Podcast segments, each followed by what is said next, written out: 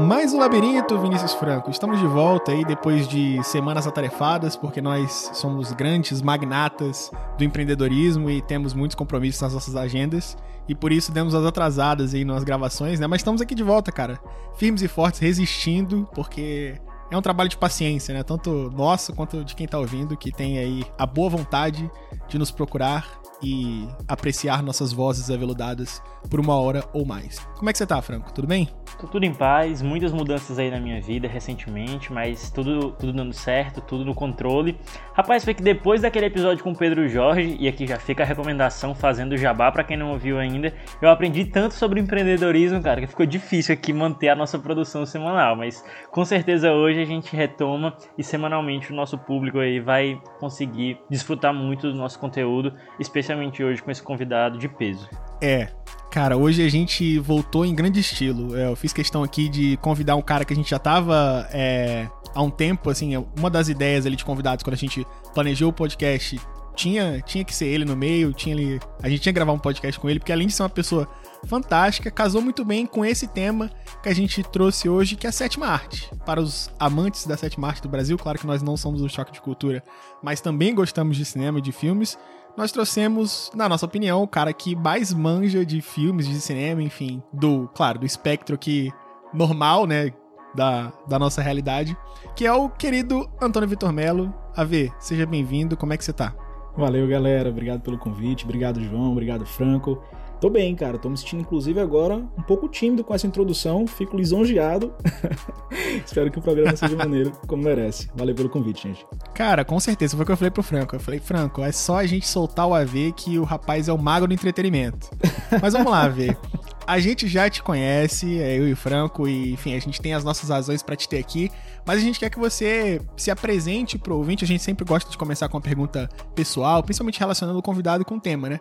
E aí, para levantar essa bola pra ti, cara, queria que tu falasse um pouco de qual é a tua relação com o cinema. Tu pode falar até mais ou menos qual é a tua. Enfim, o que, que você faz da vida, assim, né? Não no ambiente profissional, mas mostrar um pouco qual é a sua vida cotidiana e como é que o cinema ele se insere dentro dessa das coisas que você faz, né? E qual é a sua experiência que você teve assim, por que, que o cinema é tão importante para você?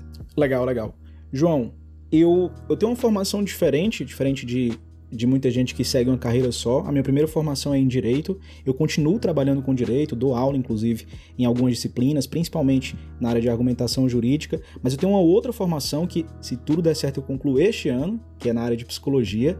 E não foi uma mudança, na verdade, eu faço hoje as duas coisas, tanto é que eu trabalho, tenho trabalhado inclusive em termos de pesquisa, pelo menos na área de psicologia e como isso de alguma forma agrega para o direito. Então, como muita gente desses dois cursos, eu acabo tendo, obviamente, algum tipo de afinidade, algum tipo de hobby relacionado a artes no geral, porque sempre são hobbies que envolvem argumentar de alguma forma, tentar avaliar alguma coisa. Então eu acho que de alguma maneira essa minha aproximação do cinema tá também dentro das coisas que eu faço no meu dia a dia. Eu pelo menos vejo assim. Essa minha relação com o cinema, eu acho que talvez tenha começado de uma forma diferente de como começa para muita gente que gosta muito de cinema, gente que gosta de falar que, que é cinéfila. Porque eu não sou aquela pessoa que desde novinho tava lá apaixonado por todos os filmes. Claro, eu gostava muito de assistir filmes, desde novinho eu lembro de mim assistindo tudo que era filme, principalmente filme da Disney, esse tipo de coisa. Tinha lá os, os VHS coloridinhos, com as caixinhas e tal. Mas, pelo menos do que eu lembro, nada que, que realmente fuja ao padrão. Eu acho que começou a mudar um pouco quando eu tinha ali por volta de 15, 16 anos, e eu lembro que meu pai assinava a revista Veja, naquela época, inclusive, em que você assinar a revista Veja não era carta de muita coisa, né? Não dizia muito sobre você, aquele longínquo mundo. E, e que as pessoas polarizado. assinavam revista também, né? Que hoje em dia a realidade não existe mais. Exatamente. E aí ele assinava a revista Veja, cara, e eu lembro que surgiu uma promoção, talvez o pessoal que esteja escutando vá lembrar disso, que era a promoção da Cinemateca Veja. Você pagava um valor a mais e agora eu não me lembro se era uma vez por mês ou duas vezes por mês, eu não tô lembrando muito bem. Mas você recebia filmes em casa. Só que esses filmes, esses DVDs no caso, eles vinham com como se fosse um livretinho que falava sobre os bastidores daqueles filmes. E aí a gente topou assinar, começou a receber muitos filmes. Esses filmes, inclusive, já vinham a partir de uma, de uma curadoria, eles vinham selecionados pelo pessoal da Veja, então era legal porque existia um motivo para cada um deles estar ali naquela lista. Não eram só filmes grandes, só filmes oscarizáveis, nem nada do tipo. Na verdade, teve vários filmes naquela, cole, naquela coleção que eu conheci por meio da promoção, eu não conhecia antes. E eu percebi que toda vida que eu lia aqueles livrinhos, eu ficava com muita vontade de falar sobre eles com outras pessoas. Então eu comecei a perceber que existia ali uma questão, talvez uma questão relacionada à afinidade mesmo, a gostar de fazer aquilo. E eu acho que foi a primeira vez na minha vida, fora, fora essas coisas que a gente faz quando a gente é mais novo, por exemplo, jogar card Pokémon, jogar Magic, jogar videogame, eu acho que foi a primeira vez na minha vida em que eu disse assim, cara, isso aqui é um hobby meu, porque era uma coisa que era uma coisa para qual eu gostava de dedicar muitas horas no meu dia, obviamente dentro do que eu podia fazer, e fazia sem obrigação. E gostava muito de levar aquilo ali para outras pessoas, conversar sobre aquilo. Pô, você sabe quem é o diretor disso daqui? Você sabe quem é a artista que fez isso daqui? E gostava de contar as curiosidades. Eu acho que daí para frente eu, eu comecei essa minha carreira de leigo curioso, porque como o João falou, eu tô dentro, acho que dentro do espectro da normalidade ainda. Sou só um leigo, mas eu sou curioso e gosto de falar sobre isso, então o convite é muito bem-vindo. Cara, sobre o que tu falou, tinha gente assim no teu círculo próximo que também gostava de falar, ou tu meio que era o cara especialistazinho em filmes e acabava sendo meio que monólogo, assim, só tu conhecia as paradas que tu falava e sei lá. Ó, talvez, talvez eu não lembre de pessoas achando que eu tava fazendo monólogo porque eu tenho uma percepção muito enviesada da minha pessoa. Então talvez eu não tivesse me percebendo como o chatão da galera. Mas, mas tinha, cara, tinha alguns amigos que talvez não fossem tão interessados quanto eu, lessem alguns livros sobre cinema especificamente, como eu estava lendo, acompanhassem tantos críticos como eu estava acompanhando, mas tinha um pessoal com quem eu gostava de conversar, eu não estava brincando sozinho não, eu tinha alguns primos, por exemplo, alguns amigos mais próximos com quem eu podia conversar, e isso foi muito legal, cara, porque quando você consome cinema para valer, assim, quando você gosta muito de fazer isso, você percebe, pelo menos eu percebi, tá? E amigos meus também me relatam isso. Você percebe que com os anos vindo, você vai mudando sua opinião sobre as coisas, mas para você perceber que essas opiniões mudaram, que um filme que você achava incrível, você deixou de achar tão incrível assim, e talvez um diretor que você não dava nada por ele, você passou a valorizar bastante, para você perceber isso, você precisa ter colocado aquilo ali no mundo, você precisa ter conversado com alguém sobre isso, você precisa ter escrito sobre isso. Eu lembro até que teve uma época, uns anos atrás, quando eu ainda estava fazendo isso, que eu publicava no Facebook todo ano uma resenhazinha, na verdade, uma lista de resenhas que eu fazia sobre, sobre os filmes do Oscar, sobre os filmes que estavam indicados principalmente a, o prêmio de melhor filme. E eu lembro que, que era bacana, cara, que dava um bom comentário, assim, um bom, uma boa conversa. Eu acho que todo ano, pelo menos, a gente tinha umas 200, 300 pessoas que chegavam lá para comentar, para mandar direct, para curtir mesmo. E era bacana. E aí você vai percebendo que se você não expressar, você não vai perceber, assim, não vai, não vai conseguir biografar a sua mudança de perspectiva em relação àquilo ali. Então foi muito legal ter outras pessoas ao meu redor, seja diretamente, indiretamente, de perto ou de longe, compartilhando disso comigo, porque me ajudou muito a perceber qual era o meu sentimento em relação à coisa. E o que tu falou é muito verdade. Ah, foi mal, Franco. Só comentaram aqui sobre o que ele falou, que, que, ele falou é muito verdade, que tem filmes que eu não assisto hoje em dia, porque eu sei que eu não vou achar tão bons quanto, quanto eu achei da primeira vez que eu vi.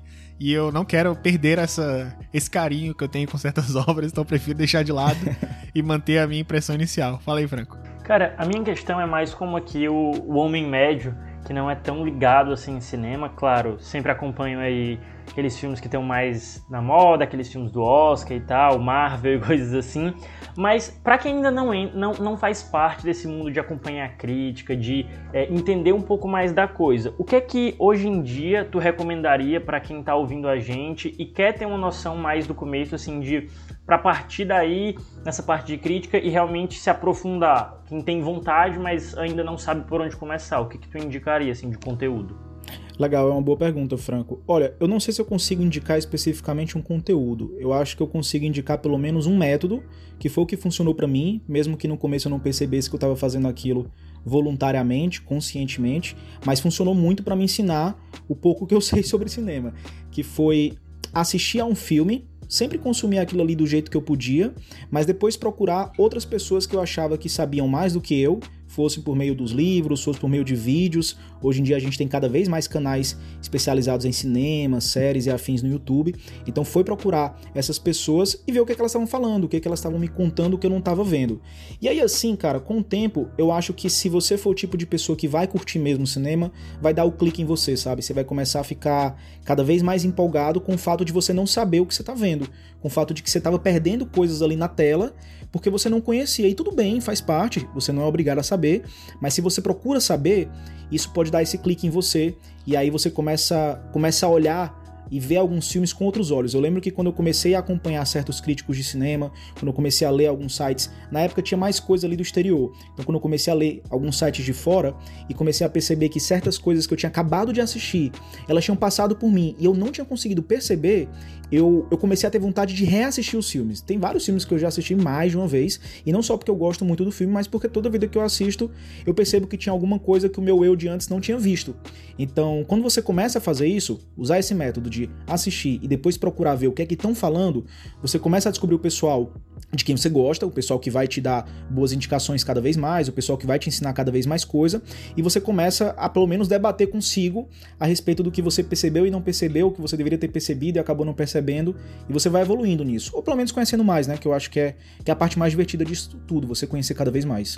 A ver, cinema, ele não é só, assim, a palavra cinema, ela não é só pros filmes, mas ela também para pro cinema enquanto local físico, né? E ainda que esse podcast ele seja mais atemporal, a gente sempre costuma falar de assuntos, não só dos assuntos, mas a forma com que a gente aborda esses assuntos é feita para que as pessoas possam escutar esse e os outros episódios a qualquer momento de suas vidas aí, que seja o mais interessante possível, que ele não fique datado. Mas mesmo assim, é uma uma coisa que se, se agravou agora nessa época de pandemia, mas que já era uma tendência, é o distanciamento dessa experiência do cinema no cinema, né? É uma coisa que a gente sempre houve, principalmente quem trabalha nessa área, seja diretor, ator ou crítico, que é diferente, né? A gente sabe, assim, quem tem costume de ir à sala de cinema, eu mesmo valorizo muito. A gente, inclusive, nós aqui, nós que estamos nesse podcast, temos uma ligação por meio do cinema também. A gente sempre vai assistir pré-estreias de grandes filmes que a gente curte e tal, principalmente os blockbusters.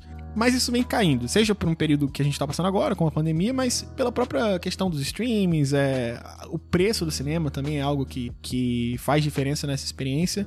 E, e aí, isso surge algo na minha cabeça, né? Porque, tipo assim, assistir coisas em casa, beleza que o streaming hoje é muito popular, mas para mim, pessoalmente, sempre foi muito ligado à série, sabe?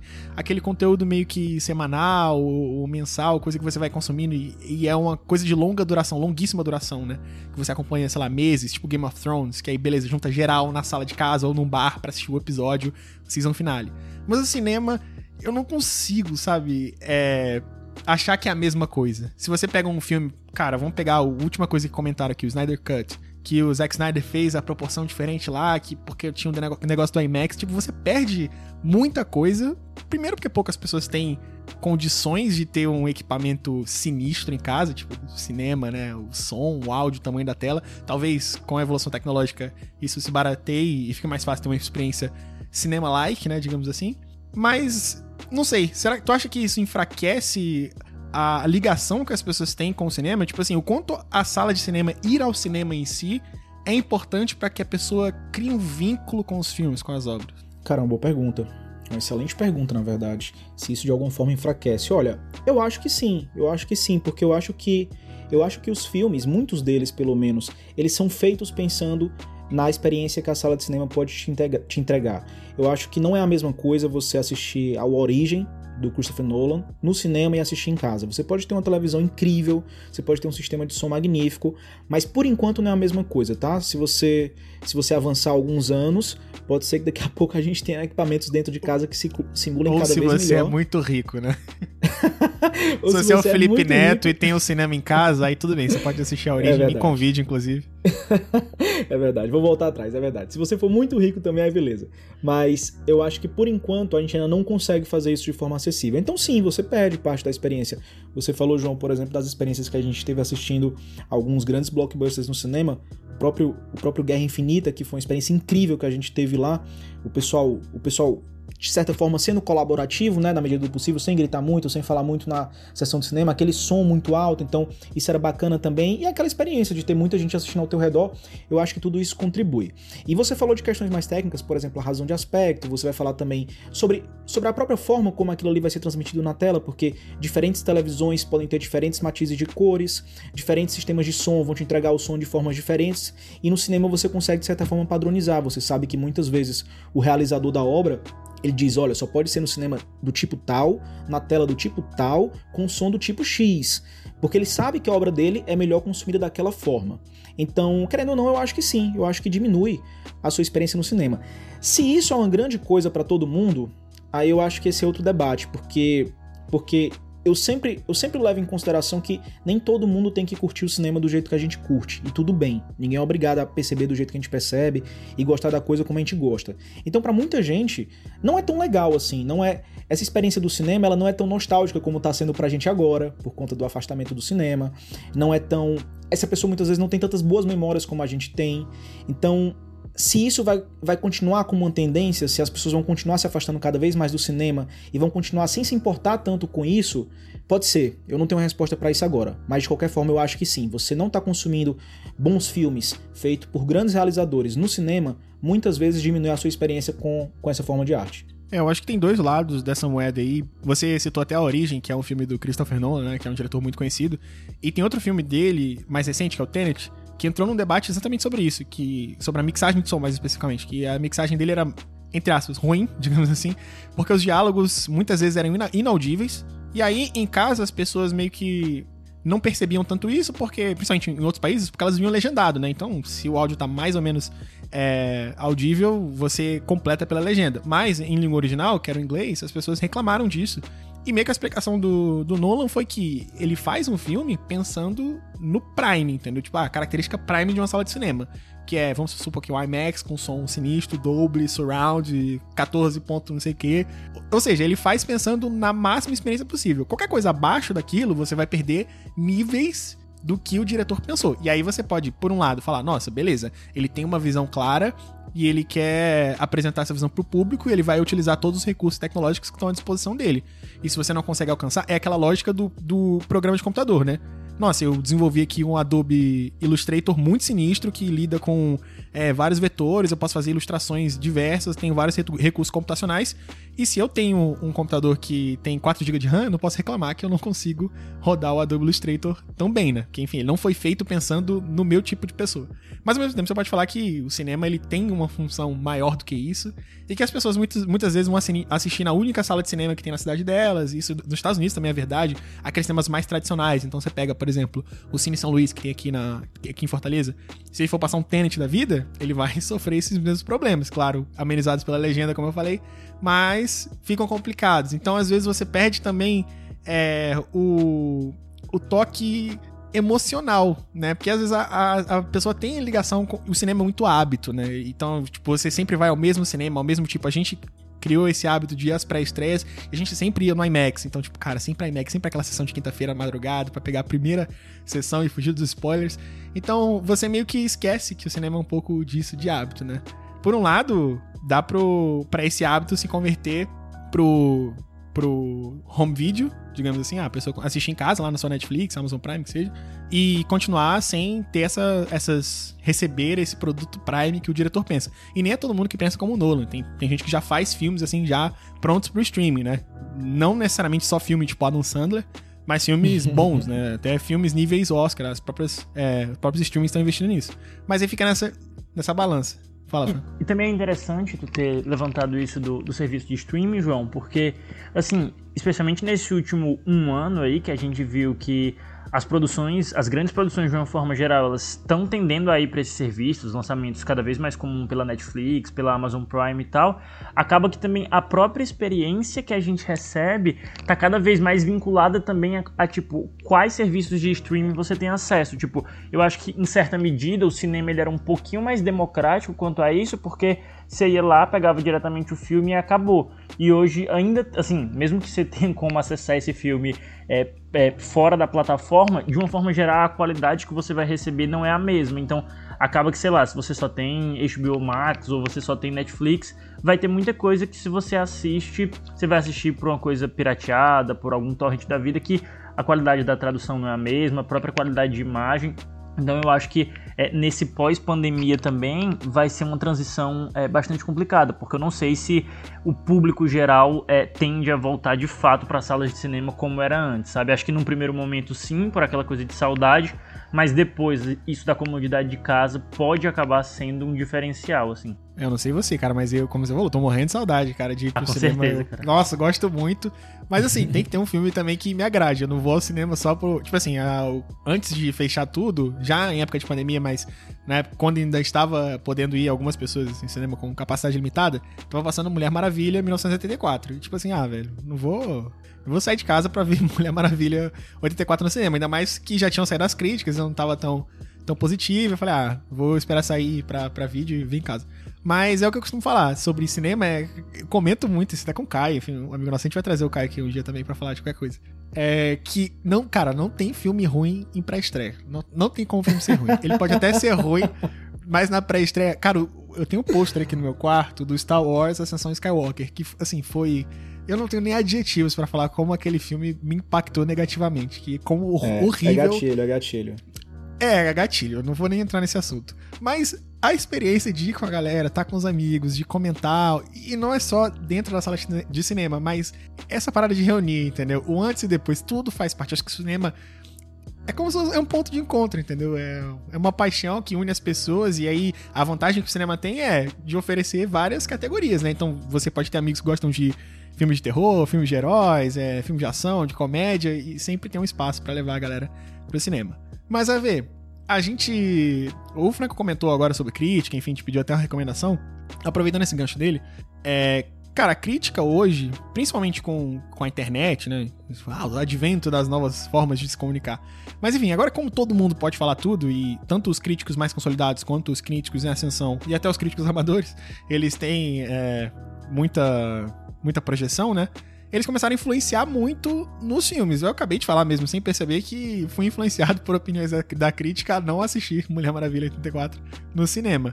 É, e a crítica sempre foi um, assim, um assunto meio nebuloso, né, no, no mundo do cinema. Principalmente a relação da crítica com os espectadores. Hoje a gente tem sites como Rotten Tomatoes, que é, alinha a percepção das críticas e da audiência e compara as duas. Então tem muitos filmes que são um fracasso, digamos assim, de crítica e um sucesso de audiência e vice-versa. Você percebe muitos filmes sendo polarizados nesse sentido, mas também você percebe cada vez mais os estúdios dando mais ouvidos para a audiência, então investindo naqueles filmes que não necessariamente vão fazer circuitos de festivais, que vão ir para premiação e usando a percepção do público como algo mais forte do que a crítica. E aí eu queria que tu falasse um pouco de já que tu começou esse contato com o cinema, como tu falou, pela crítica, né, que era a curadoria dos filmes lá da revista Veja, como é que tu vê assim o crítico de cinema hoje é, principalmente com a participação de cada vez mais pessoas dando pitaco, digamos assim, sem ser especialistas, e você mesmo faz isso, como você disse.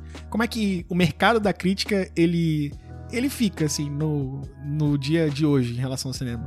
Cara, eu não produzo conteúdo sistematicamente em formato de crítica de cinema. Já faz até algum tempo que eu não paro especificamente para escrever, continuo consumindo cinema sempre que posso, tento ler mais a respeito, tento aprender mais a respeito, mas eu não tô fazendo isso. Agora sim, se eu tivesse que chutar, eu diria que talvez seja melhor para esse pessoal. Eu acho que com YouTube afins, a gente tem cada vez mais produtores de conteúdo independentes que não dependem de uma revista consagrada, não dependem de um espaço no jornal, não dependem de uma indicação para falarem o que pensam a respeito do que eles viram. Você tem razão, claro, que isso dá espaço para muita gente que não faz ideia do que está falando, ou que tem uma percepção, no mínimo, muito superficial do que ela viu, e essa pessoa influenciar a opinião de outras. É o mal da internet, de certa forma, é o, é o lado ruim disso que a gente tem.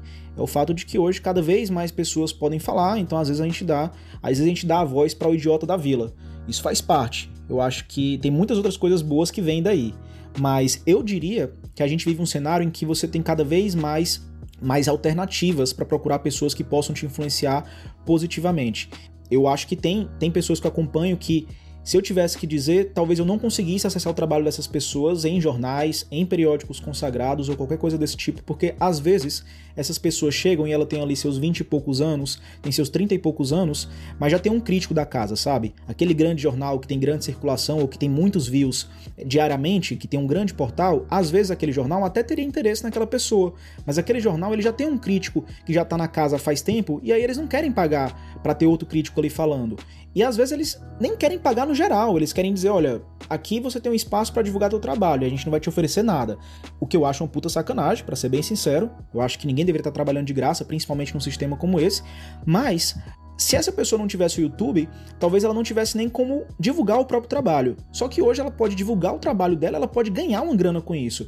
E ela muitas vezes acaba ocupando outros espaços. Eu vi um dia desses, por exemplo, uma transmissão, a transmissão, se eu não me engano, do Globo de Ouro, que foi na TNT, e tinha duas pessoas ali que eu acho que fizeram muito sucesso na internet, continuam fazendo, que são a Aline e o Michel. O Michel, inclusive, do Série Maníacos no YouTube. Então, assim, são duas pessoas que eu vi muitas vezes trabalhando ali no Omelete ou no canal próprio, e essas pessoas estavam ali na internet e depois estavam estavam fazendo essa transmissão de um canal já tradicional, na transmissão de cerimônias. Então, eu diria que está melhor, mas eu diria também que as pessoas têm que ter mais cuidado. É sempre, é sempre essa luta do cobertor curto, né? Você puxa de um lado e descobre do outro. Eu acho que faz parte do que a gente vive hoje com a internet, mas eu não trocaria. Eu não trocaria o que a gente tem hoje, com muitas possibilidades de acesso, ainda que você vá dar voz para muita gente que não sabe o que está falando. Eu não trocaria esse cenário que eu julgo ser mais democrático pelo que a gente tinha antes, que dependia de você fazer uma assinatura da revista Veja e ver se você conseguia uma coleção que faria essa curadoria para você, ou de você ler tal jornal que vai dizer o que você quer ouvir. Eu não trocaria esse cenário pelo que a gente tem hoje, não. Acho que o que a gente tem hoje está bem legal legal. Cara, eu costumo comparar a crítica a. Tipo assim, se você for olhar o futebol, sabe? É como se a crítica ela fosse as federações, saca? A CBF. Tudo que de bom e de ruim que o futebol enfrenta com as federações, eu acho que tem a ver também um pouco com, com o cinema. Eu comecei a acompanhar, é, acho que há um ano, o canal do da Lenogari, que é o Valdemar da Lenogari. Ele é um brasileiro crítico de cinema, é o trabalho dele. E ele faz parte agora do Critics acho que é o Critics' Choice, é uma das premiações que tem, né? Ele entrou pro uhum. conselho de votantes. E aí, eu conheci, inclusive, esse canal por ele fazer, tipo assim, é muito fã de 007, ele fez uma série de críticas de todos os 007, desde o começo lá, enfim. É, tipo, desde os antigões, comparando, né? E, e é bom você. E assim, eu lembrei de muita coisa quando você falou dessa série de vídeos, porque você às vezes você não tem contato com esses filmes e nem vale a pena você assistir, assim. Claro que vale se você for um fã, mas muitas vezes o fato do filme ser datado, né? Acaba prejudicando um pouco a sua experiência, que você não tem muito contexto daquela época, não entende certas coisas, certos tipos de humor. Eu não tô nem falando que é humor ofensivo, mas até de você achar engraçado ou não. É, e, e enfim, é retratos da época, né? Mas é, é importante também para você ver o, como isso evoluiu até chegar no Daniel Craig hoje e fazer grandes filmes de 007. Mas enfim, uhum. voltando pro Dalen Nogari. Cara, ele fala muito sobre como é esse processo de votar, e que tu até me explicou várias vezes quando a gente bateu papo sobre filmes, de como é que a crítica ela vota nos filmes. Só que, cara, desde o do boom do caso do Harvey Weinstein e quando as pessoas começaram a olhar mais para ele, não só pela questão do assédio, mas também pelo trabalho que ele fazia com a Miramax, né, as produtoras, de como é que essa campanha massiva de, de filmes influenciava muito para a conquista do Oscar, para Beleza Americana, para outros filmes que, que a Miramax patrocinou. E como é que hoje você vê os streamings fazendo uma estratégia parecida para injetar dinheiro nesses filmes, fazer com que eles vão bem no circuito de premiações e isso, consequentemente, trazer assinantes para as pessoas, porque ainda é um hábito de todo mundo olhar a lista do Oscar e falar: pô, esses aqui são os melhores filmes do ano, vou fazer aqui a minha maratona de filmes indicados para melhor filme. É uma coisa que as pessoas é, inferem naturalmente, né? E nem sempre é assim. É, e não só isso, você pegar casos, nem sei se tu conhece, de como é que foi é, a avaliação de filmes como Cidade de Deus no comitê de cinema estrangeiro do Oscar, sabe? Tipo, porque as pessoas simplesmente tinham um bias, né, um viés de, ah, se o filme tem muita violência, eu simplesmente vou vetar esse filme e ele não vai nem é, avançar na seleção de filmes é, estrangeiros, de melhor filme estrangeiro. E, pô, pra quem já assistiu Cidade, Cidade de Deus, é um baita filme, tipo assim, o jeito que é esse filme é cara. é filmado. Cara, pô, o jeito que a história. É uma aula de storytelling, mas o cinema em si. E eu não sou muito fã de característica técnica, mas esse filme é, é notável por isso. O jeito que ele foi filmado é assim. É essencial para que a história seja percebida da forma com que o diretor quis passar. E aí eu comecei a mergulhar um pouco mais nessa parte que, que eu tava te falando na pergunta, né? De ah, influência de crítica, da crítica em si no mercado. Eu acho que hoje ainda tem muito, sabe? É claro que os streamings eles deram um pouco mais de liberdade para as pessoas, tanto para consumir conteúdos um pouco mais antigos, enfim, a pessoa tem um catálogo maior, mas também dela cons conseguir consumir mais. E aí entra também a função do streaming de ser hoje a principal porta para as pessoas consumirem conteúdo. O streaming meio que guia a pessoa dentro da plataforma. Aí, o que, tipo assim, transformando isso numa questão para jogar bola de volta para ti, tipo, cara, o crítico eu sinto que falta um pouco de responsabilidade às vezes, sabe? É claro que a gente tem opiniões, e assim, é difícil quando você encontra o crítico e discorda de você, é, é complicado, né? Você vai não vai analisar a opinião corretamente, mas nesse, nesse flutu, nessa flutuação de, ah, você tem que analisar tanto o filme quanto o conjunto, mas também características técnicas, ah, o filme é ruim, mas a atuação é boa, e nesse vai e vem, tipo assim, às vezes você consegue empurrar um destaque para um filme e patrocinar porque ele tem uma característica positiva e você, tipo, dá uma reforçada naquela até ele ser empurrado pra galera, e às vezes nem, nem é tão bom assim, sabe? Então, essa relação crítica com o mercado, com produtoras, com é, grandes estúdios, não sei, por isso que quando eu vou lá no Rotten, eu prefiro olhar a Audience Score, porque eu acho que o, o, o espectador, por mais que ele não seja especialista, ele é passional, né, cara? E a emoção, ela diz muito sobre o que a pessoa sentiu sobre aquela obra. É, com certeza, cara. Eu acho que a gente tem, eu acho que a gente tem uma situação que pelo menos no modelo de cinema que a gente tem hoje, com o modelo de consumo que a gente tem hoje, com o modelo de premiação que a gente tem hoje, ela é uma situação impossível de ser de ser resolvida que é como que a gente faz para encontrar o papel certo, o tamanho certo do crítico nessa relação. Porque é muito bem como você falou. A gente tem de fato críticos que muitas vezes começam a puxar um movimento contrário ao que, ao que a audiência leiga imagina a respeito daquele filme, acha que aquele filme é, e quando você vê aquilo ali acaba gerando uma opinião que também acaba influenciando uma outra parcela da audiência, e aquela parcela da audiência que agora está negativamente influenciada por aquela opinião acaba suprimindo a voz dessa outra, e no final das contas você acaba vendo alguns filmes que poderiam estar concorrendo à premiação e não concorrem à premiação, ou então poderiam estar recebendo mais atenção do público e param de receber a atenção do público justamente por conta desse papel do crítico.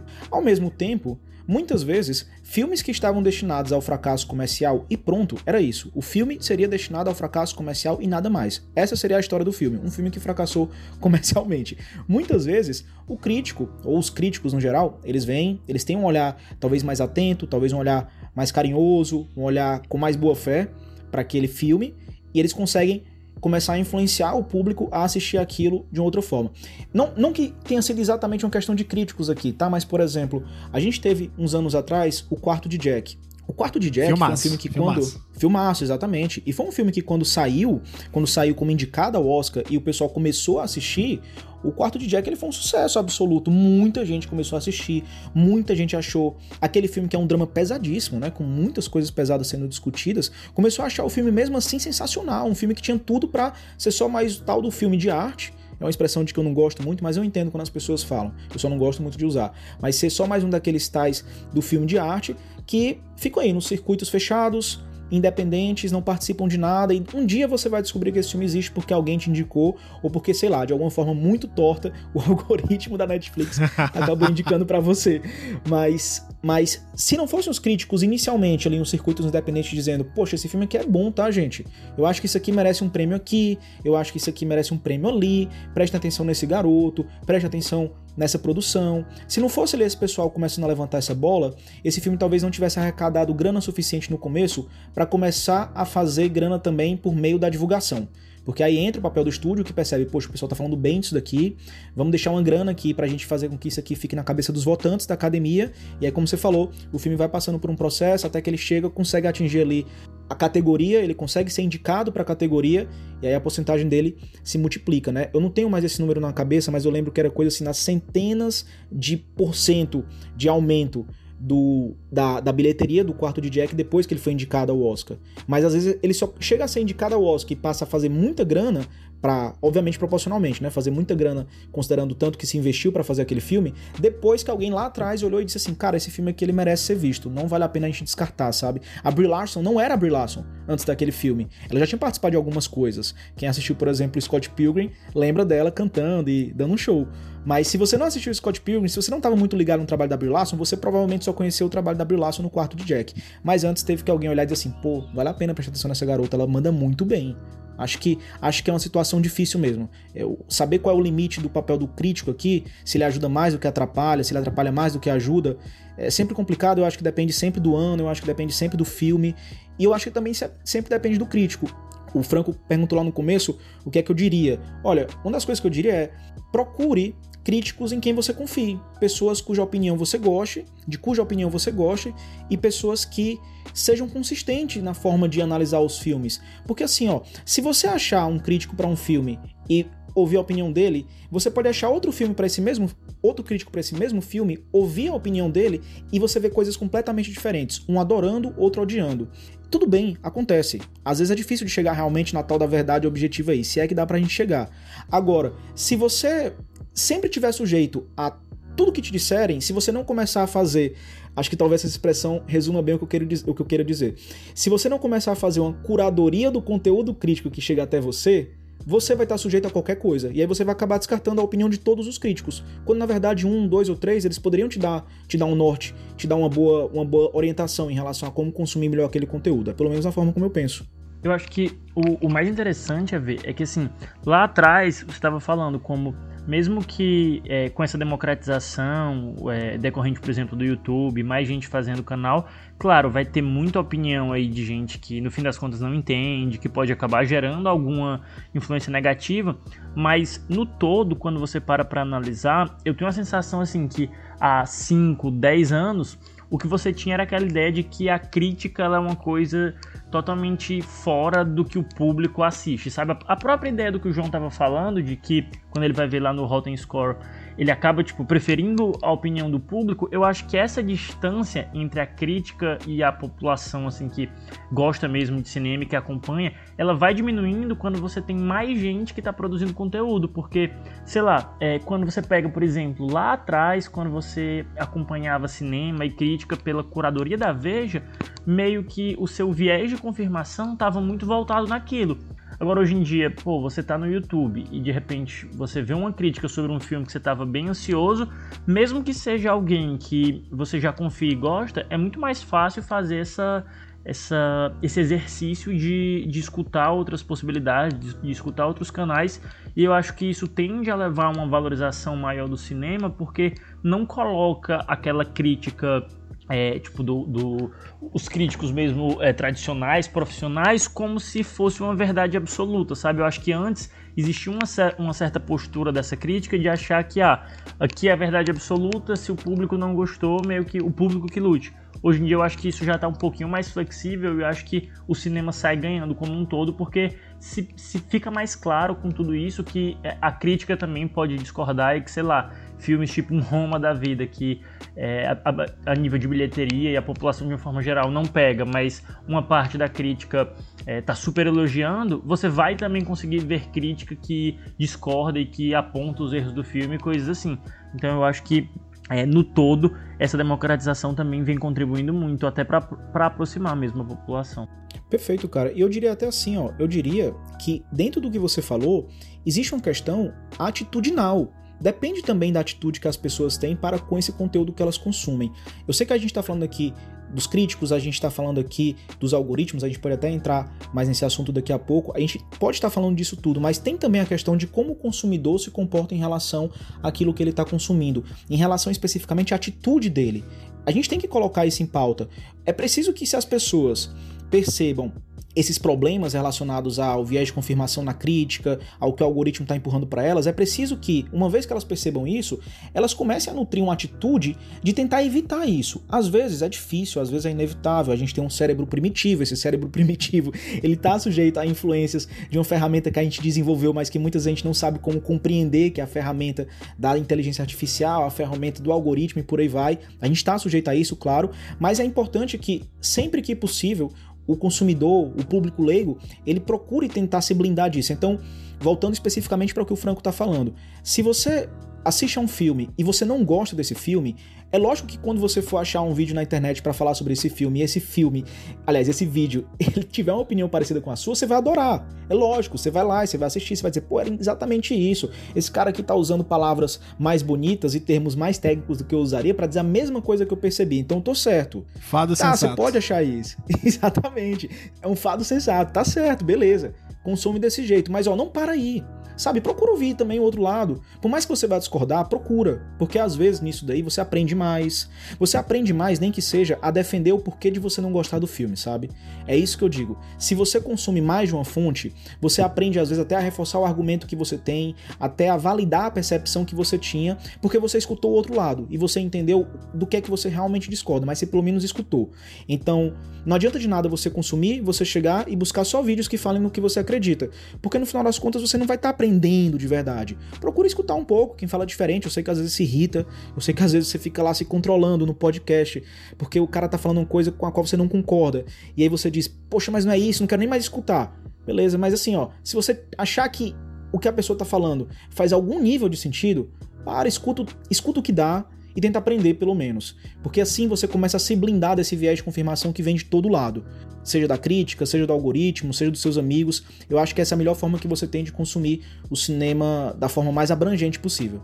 É, a crítica, e não só a crítica, mas as premiações, né? Que é a concentração da opinião da crítica num grande evento, né? Não só o Oscar, mas as outras, Globo de Ouro, Critics' Choice, enfim. É, SAG Awards, vários que tem aí, que são meio que os grandes, né? Eles, claro, influenciam muito no mercado, e é aquela coisa, né? Ao mesmo tempo que ele, por um lado, valoriza filmes como O Quarto de Jack, como tu falou, ou então dá um Oscar de melhor filme para um Parasita da vida, e, tipo assim, coloca o cinema coreano em evidência. Ele também deixa de dar o Oscar de melhor filme para Brokeback Mountain, num ano fantástico do filme.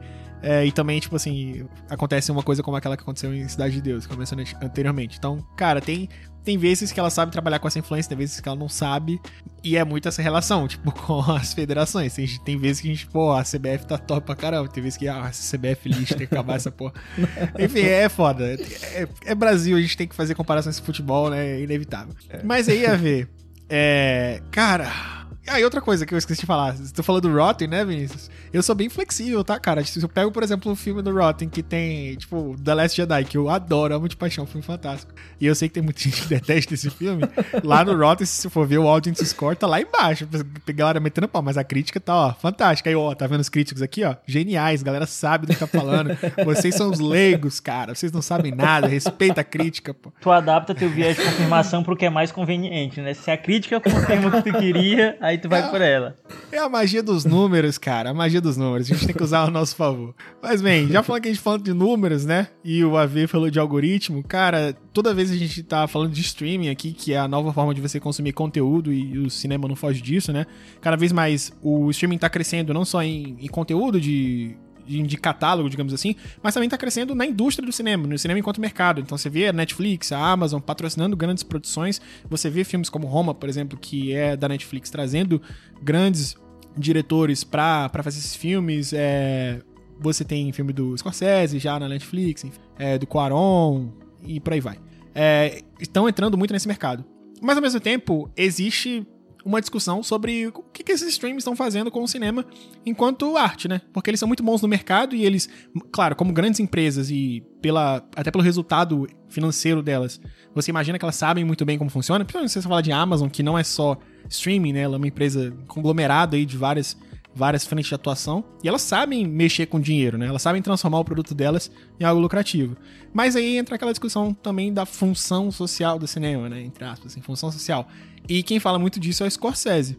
Eu até encaminhei um artigo para vocês é, sobre do Scorsese, que ele fala sobre o Federico Fellini, né, que é um, um diretor é, lá do, da época do preto e branco, que não tem muito espaço hoje, obviamente, porque os filmes dele são muito antigos, mas ele falando sobre as técnicas de cinematografia do Fellini, né, e como é que isso influenciava o cinema de hoje, e que muita gente não conhece esse tipo de influência, da mesma forma que eu comparei aqui a análise do Dalen Nogari lá, que fez uma série de críticas sobre o, o 007 e nessa análise a gente percebe como o primeiro 007 tem características, principalmente se você pega uma obra que é tirada de livros, né, do Ian Fleming, como ele vai importando isso para o cinema e como isso vai sendo construído, como é criada uma base e isso vai evoluindo até chegar nos dias de hoje, não só com o avanço da tecnologia, mas também com o avanço da estrutura narrativa, né? As pessoas vão melhorando no jeito de contar aquela história. E aí cria essa discussão.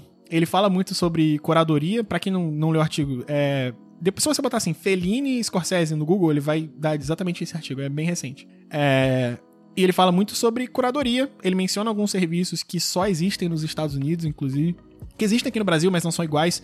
É, o Criterion, o TCM, o TCM até existe aqui no, no Brasil, mas não é a mesma coisa.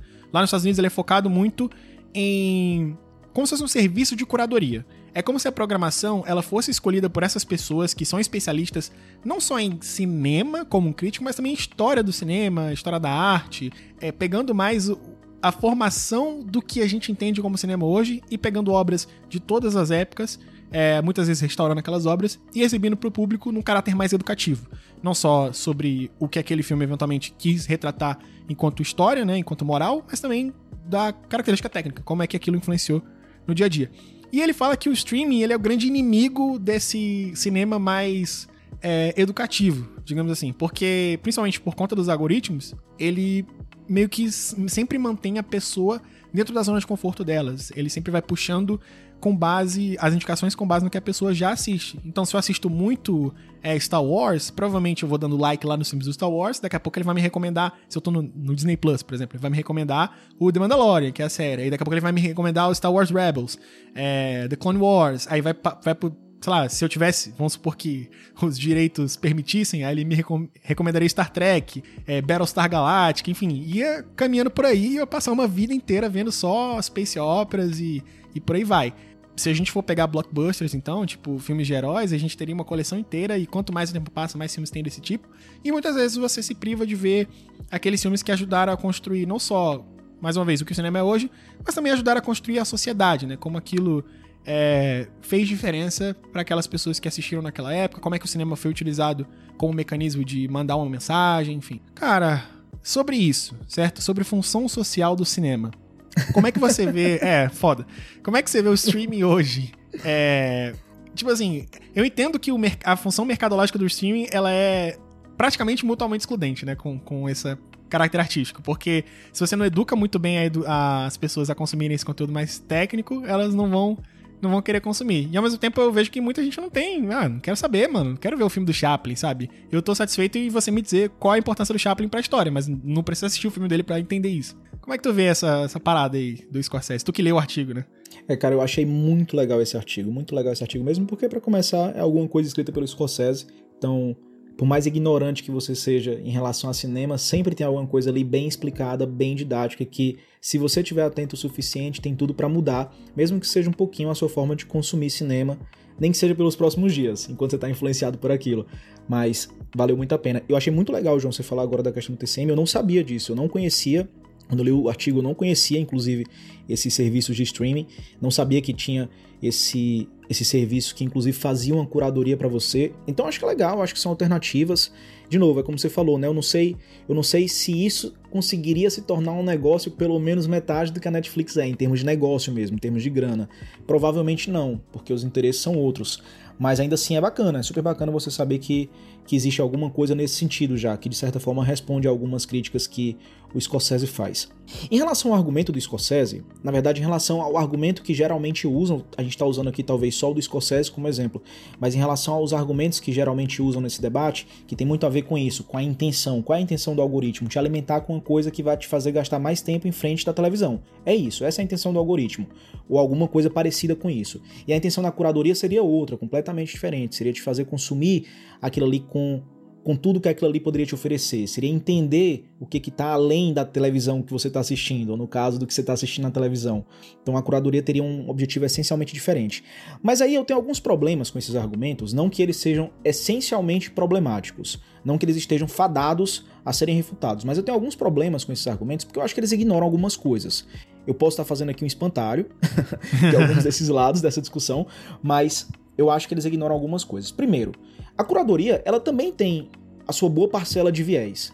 Essa é uma coisa que não pode ser ignorada, porque olha só, vou dar um exemplo de uma curadoria básica, tá? Nem uma curadoria como o Scorsese está falando, mas era uma coisa que acontecia na minha adolescência. Eu lembro que eu gostava muito de ir pra locadora, depois que eu comecei a assistir mais filmes e começar a prestar mais atenção no que eu estava vendo, eu gostava muito de ir pra locadora e tinha aqui em Fortaleza, uma das grandes locadoras, talvez a maior que a gente tivesse, né, que era a Distrivídeo, e eu gostava muito de ir para lá, mas eu não gostava só de chegar, alugar e tal, eu gostava de passar um tempo dando uma olhada, talvez muita gente que esteja escutando, inclusive, gostasse de fazer isso, passar um tempo, dar uma olhada, ver todas as sessões, e uma coisa que eu gostava muito de fazer era de conversar com os funcionários lá. Alguns deles estavam lá só fazendo seu trabalho, não eram tão conhecedores de cinema, mas sabiam dos filmes que estavam que estavam chegando, podiam dar boas indicações, mas alguns deles, eles eram realmente pessoas que estavam estudando ou trabalhando com cinema. Eu lembro que tinha que tinha um desses atendentes que depois ele chegou a ser um dos curadores, se eu não me engano, do Cinema Dragão do Mar aqui em Fortaleza, que é um cinema que recebe muita coisa bacana e muita coisa diferente, muita coisa que não é só do circuito, por assim dizer, comercial. Então era legal ter ter ter ouvidos para essas pessoas que estavam lá te indicando filmes. Agora, ainda assim, você estava sujeito aos vieses daquele indivíduo que estava te indicando. Então, a curadoria, ela também está sujeita a vieses, a gente não pode ignorar isso. Eu acho que quem, quem defende a curadoria em relação aos algoritmos não ignora isso, mas eu acho que às vezes também não ressalta esse ponto tanto que deveria ressaltar. A curadoria, muitas vezes, inclusive, ela tá. Muitas vezes não, sempre. Ela tá sujeita ao seu tempo e ao seu local. Alguém tem dúvida de que se o Cidade de Deus fosse lançado hoje e ele tivesse, por exemplo, como ser capilarizado com a Netflix e pudesse chegar no público indiano, pudesse chegar no público japonês, pudesse chegar no público na Austrália, pudesse chegar no público nos Estados Unidos e conseguisse fazer sucesso, como alguns filmes internacionais têm feito sucesso, algumas séries internacionais têm feito sucesso, por exemplo, La Casa de Papel é um sucesso estrondoso em vários lugares do mundo. Alguém tem dúvida de que se esse filme conseguisse chegar nesse monte de gente, a gente teria talvez um panorama diferente em tá, relação tá, a Deixa eu só te interromper sobre isso. É, antes de tu seguir pra, pra não perder o fio da meada. Beleza, mas aí você pega, por exemplo, usando esse exemplo de Cidade de Deus. É, claro que ele já é um filme recente, assim, se você comparar com os exemplos que eu utilizei aqui, de Chaplin, etc., preto e branco. Mas não é meio que você meio que pagar uma reparação histórica. Se você pegar filmes como Bacurau hoje, se ele tá fazendo sucesso, se ele tem uma chance de disputar um Oscar, é, ele bebe muito da fonte desses filmes que, no cenário dele, ou seja, nacionalmente, fizeram as bases e criaram, seja técnicas ou seja narrativas, que foram aproveitadas de alguma forma e influenciaram esses filmes. Então, cara, se naquela época esse filme, ele pelo contexto, e aí eu entendo que no contexto ele não teve uma chance, mas será que hoje, que o mercado está mais aberto, não deveria ser feita uma iniciativa para que esses filmes que não tiveram oportunidade naquela época, eles fossem reconhecidos como fundadores desse movimento atual? Ah, eu acho que sim, eu acho que eu acho que talvez isso já esteja inclusive acontecendo em algum sentido.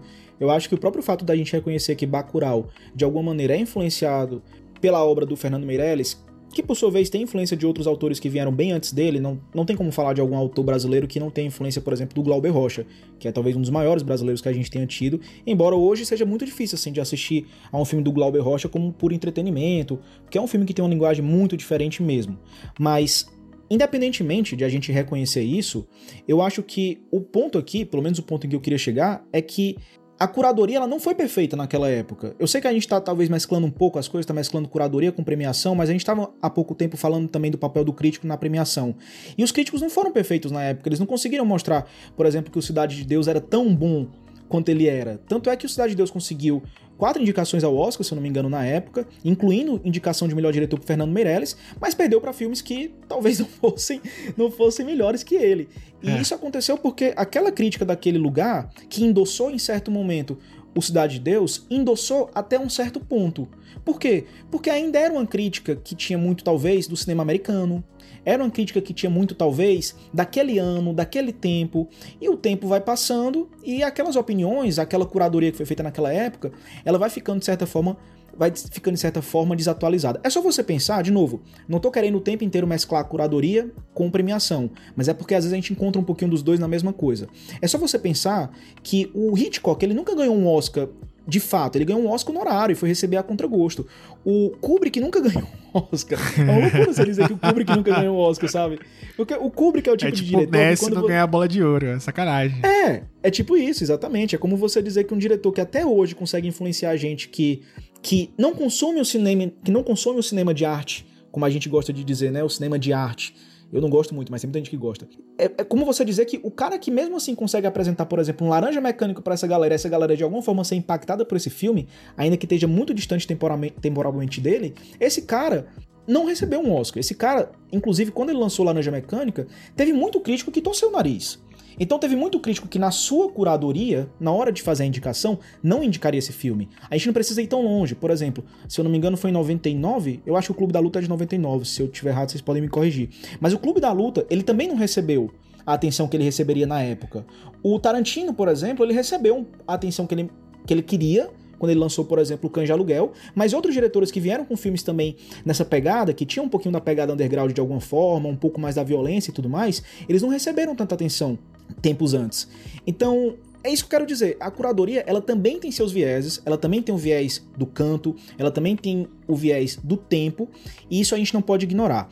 Os algoritmos, claro, eles têm um objetivo diferente, mas só para não ficar fazendo monólogo, talvez o João tenha, tenha me aberto, inclusive, os ouvidos para o quão chato eu fui anos atrás falando de cinema. Só... A gente tá aqui para te ouvir mesmo, cara. mas só pra, mas só pra não perder a oportunidade, eu já tô quase virando, gente, a testemunha desse filme, tá? Eu acho que daqui a pouco eu vou bater na porta das pessoas no domingo de manhã perguntando se elas querem ouvir a palavra desse filme. Mas é porque é um filme muito da hora e que eu acho que tem muito a ver com o que a gente tá falando. É um documentário que tem na Netflix chamado Professor Polvo. Eu achei que você ia falar que era A Chegada. Ah, cara, não, aí, aí a gente tem que, tem que respirar um pouco para falar desse filme. Já, Dá já, pra fazer um episódio inteiro só pra esse filme, né? Tranquilamente. Mas o Professor Povo, cara, é um caso muito curioso do que eu acredito que eu tô falando aqui. O Professor Povo é um documentário. Eu gosto muito de documentário, gosto muito de documentário de todo tipo, incluindo documentários sobre cenas naturais, sobre, sobre animais. Então, o algoritmo da Netflix manda muito para mim.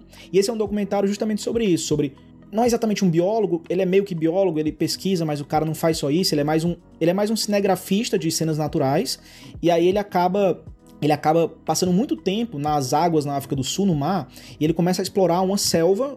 Eu acho que esse é o termo, não sei se é o termo técnico pelo menos, mas é uma selva oceânica. E aí ele começa a criar uma relação com o povo, é uma coisa completamente inusitada. E eu vou parar por aqui para não dar spoiler para ninguém, mas ele é um documentário que fala muito mais sobre, sobre outras coisas. Não é só sobre essa relação, claro, mas ensina muito para quem tá assistindo. Esse é um documentário que ele nunca chegaria para mim por meio de um curadoria, acredito eu, sabe? Pelo menos seria muito difícil dele chegar. Eu não tenho pessoas ao meu redor que curtem pessoas que estão indicando esse filme. Isso não chegou para mim, pelo menos. Pode ter chegado para você, mas para mim não chegou. Os críticos que eu acompanho, eles não estavam falando desse filme o tempo inteiro, pelo menos até o momento em que eu fui assistir. E quem me indicou esse filme foi o algoritmo da Netflix. E quando eu vi o trailer desse filme pela primeira vez, eu disse: caraca, isso aqui parece ser muito da hora, assim, é uma coisa completamente diferente do que eu tava esperando. A história da relação entre um ser humano e um povo, isso parece uma loucura, mas é o tipo de loucura que eu gosto de assistir. E eu fui ver, eu fiquei encantado. E a minha surpresa depois foi que esse filme, ele acabou de ser indicado ao Oscar de melhor documentário. Então, esse é o tipo de coisa que às vezes o algoritmo te entrega também. Só que volta para aquela questão que eu mencionei, que é a questão atitudinal. Você precisa estar tá preparado para quando o algoritmo te indica alguma coisa que pode ser legal para você. Nesse caso, eu tive a curiosidade de ir além. O algoritmo entendeu que aquilo ali poderia ser uma coisa que eu iria curtir, eu não conhecia, e quando eu consumi, eu curti mesmo. O algoritmo estava certo. Então, de novo, eu acho que a gente ficar demonizando o tempo inteiro o algoritmo e ficar elogiando o tempo inteiro a curadoria é talvez fazer desse debate mais preto no branco do que ele de fato é, sabe? Cara, é complicado. É, o Scorsese ele tem uma coach aqui nesse nesse texto que resume bem a ideia dele, né? Pelo menos da discussão que a gente está tendo e que é importante também pra gente para eu fazer uma um resumo do que eu acho sobre isso. Ele fala que a curadoria não é elitista, né? Ele fala que é um ato de generosidade que você tá dividindo o que você ama e o que te inspira. E, claro, tem vieses nisso, né? Isso é uma adição minha. Tem vieses, como você falou, mas também tem uma, uma base. E ele fala que os algoritmos, por, defini por definição, são baseados em cálculos que tratam o espectador como consumidor e nada mais. Por um lado, eu concordo que exista vieses, mas eu também concordo que algumas coisas, elas são, e principalmente com o tempo, né? Quando você deixa o tempo tratar é, essas coisas, e quando a gente olha para serviços como o que ele menciona aqui, e eu acho que isso tá mais latente, tem coisas que são você tem que olhar como valor histórico, sabe? Independente de você gostar ou não, é, você tem que analisar aquilo com uma importância que teve. E eu acho que isso vai muito para outras obras também, livros, músicas. Por exemplo, eu não sou um fã de MPB, de Tropicália, mas eu ouço essas músicas entendendo a importância que elas tiveram dentro do contexto, sabe? E também analisando que tipo de influência elas tiveram sobre, é, sobre a música que eu ouço. Da mesma forma que um cara que escuta jazz, blues, mas que gosta de rock, ele ouve essas músicas por saber pelo valor histórico que elas têm. Muitas vezes dentro do que ela gosta. Então acho que existe Às espaço. Vezes até por tabela, né? É. Às vezes existe. E tudo bem, em certos casos, o Spotify ele vai me recomendar. Mas dificilmente eu, eu que sou lá, tu vai ver na minha playlist, eu tô escutando Linkin Park, ele vai me recomendar Nina Simone, entendeu? Tipo, não vai chegar nessa ligação, porque é uma ligação difícil de você fazer. Você tem que realmente conhecer a estrutura de formação da, da história musical, nesse caso, e também da história do cinema, para entender como é que essas conexões foram feitas, que traços de determinado filme, de determinado diretor foram aproveitados por esse e esse mais populares. Você pegar grandes, grandes diretores, por exemplo, imagina fazer uma série do, do Nolan, falando só. Outro próprio Scorsese, falando sobre é, filmes e diretores que influenciaram e você ter acesso a esses filmes que você nunca viu e não conhece. E você pode até gostar ou não, é, mas entendê-los. E aí, claro, isso é para quem tem disposição para fazer, né? Não é todo mundo que se interessa por isso. Mas eu acho que essa discussão na curadoria ela não se limita ao cinema. Eu acho que para toda forma de produção de conteúdo que pode ser encarada como arte, é, e eu falei aqui de música também, mas enfim, você pode pensar em qualquer outra coisa, ela, ela vale. Eu vejo, cara, eu, assim, e aí, entrando em outra coisa, de algoritmo, né? Tu falou da recomendação do professor Polvo aí, o algoritmo ele só te recomendou isso porque você está no meio de coisas que já estão relacionadas com isso.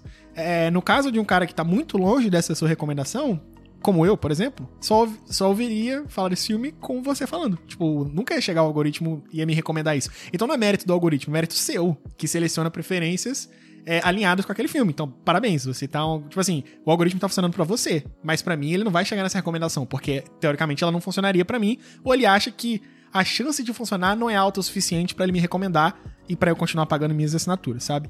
E aí eu penso muito, claro, eu não sou uma pessoa muito intervencionista, né? Mas eu penso muito em, quando essas discussões surgem, eu penso muito em políticas que são feitas para inclusão de determinados conteúdos. Você, por exemplo, no Brasil tem leis para cota mínima de, de produções nacionais, sabe? Tipo, eu acho isso meio forçado, mas quando sempre quando aparece essa discussão de valor das coisas, assim, valor moral, digamos, né, valor social, eu penso, cara, será que a gente não teria uma sociedade melhor, sabe? Se. E, é, parece até utópico, mas será que, será que isso não apresenta um valor para as pessoas suficiente, acima do que elas conseguiriam enxergar é, sem esse estímulo, sabe? Será que não vale a pena a gente dar um empurrãozinho para que as pessoas elas também se apaixonem, ou para que elas também sintam. É, conheçam melhor o que tá acontecendo à volta delas, sabe? Não só no cinema, mas nas outras coisas. Que elas consigam olhar para o que elas têm hoje e entender a construção daquilo, para também. É aquela, aquela velha máxima: quem conhece a história prevê o futuro, né?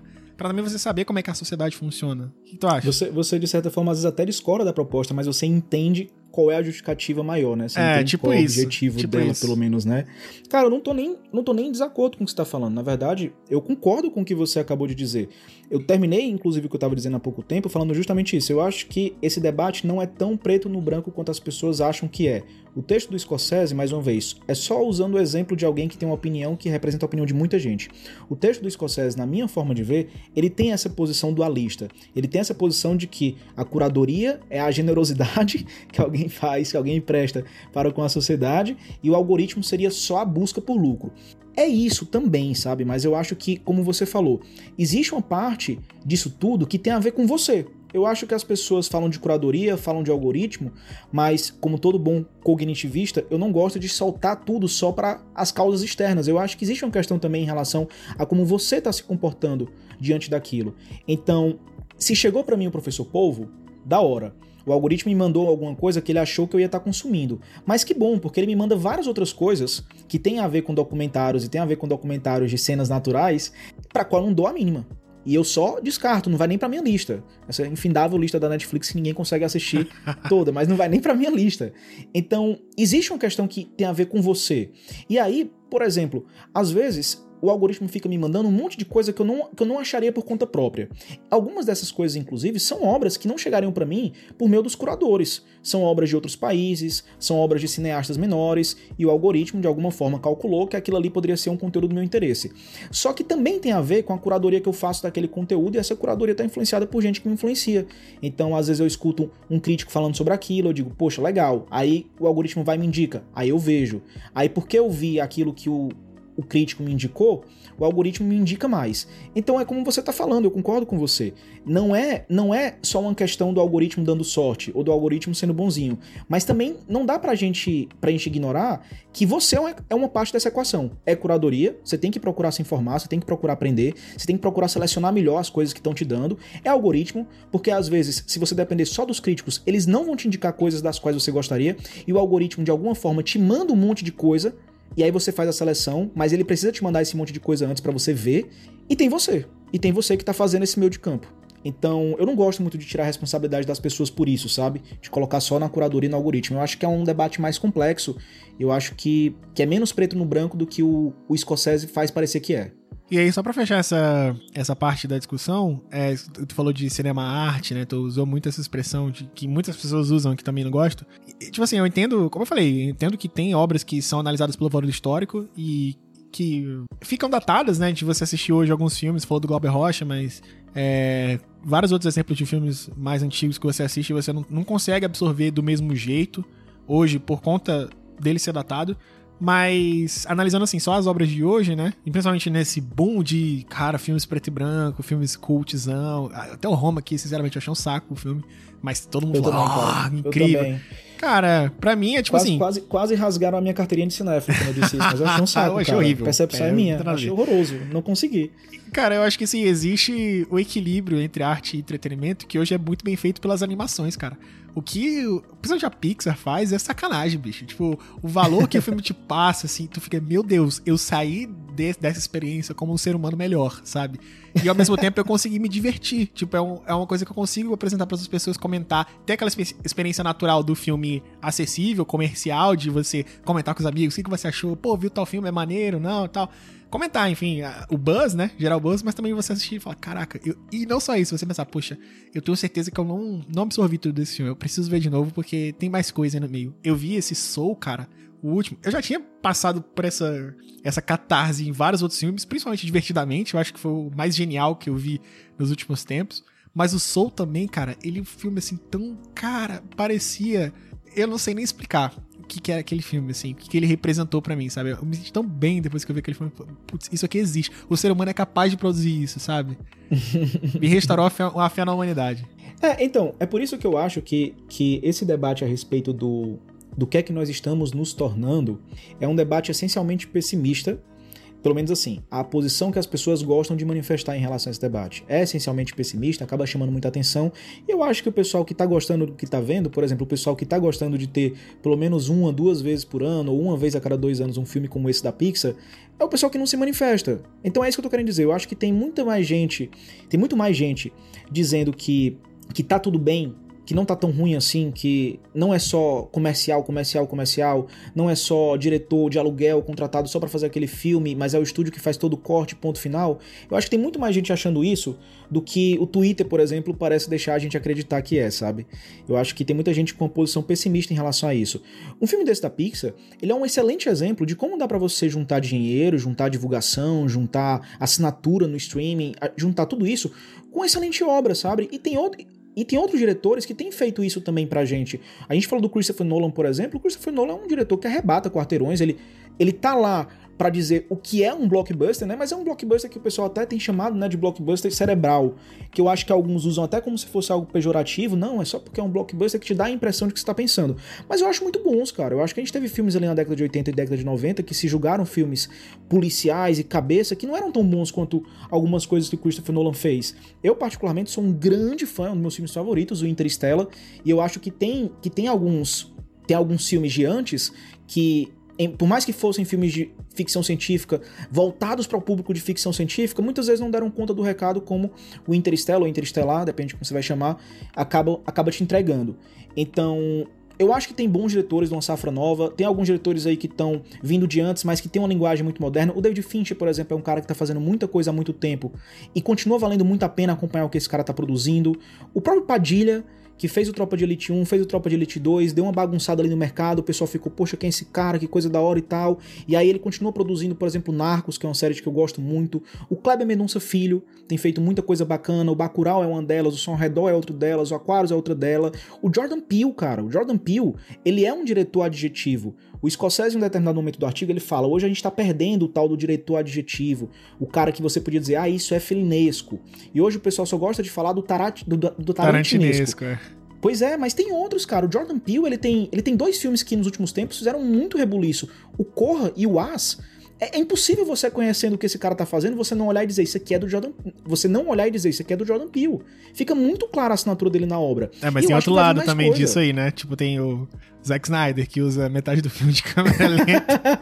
E, cara, eu, eu falo assim, se o Zack Snyder, ele não usasse câmera lenta, eu acho que o filme, ele teria metade da duração só, entendeu? Porque ele artificialmente a- incrementa a duração do filme pelas câmeras lentas. É, cara, não vou, não vou tirar sua razão, não. Eu acho que você tá certo. Eu acho que ele pesa muito a mão na assinatura. A assinatura dele sai ali reforçada. Eu acho que fica Quase, muito claro. quase fura o papel, caneta, assim, na assinatura tão quase forte. né? fura o papel. Mas é isso, cara. Eu acho, eu acho que o Scorsese, ele é, ele é o samurai da gente, ele é o mago samurai. Ele é a categoria mais alta que a gente teria aqui pra gente falar de, de um grande diretor, de um grande expoente. É só você ver que quando o Bong Joon-ho vai agradecer o prêmio de melhor diretor que ele ganha no Oscar, ele olha pra plateia e ele ele agradece ao Martin Scorsese. Não tem nada mais emblemático do que você estar tá ganhando o Oscar de melhor diretor e tá agradecendo ao seu professor que estava concorrendo com você. Então acho que isso mostra como, como caras como Scorsese são incríveis. Mas eu acho que, que enquanto eles são são artistas à frente do seu tempo, eles também são pessoas do seu tempo.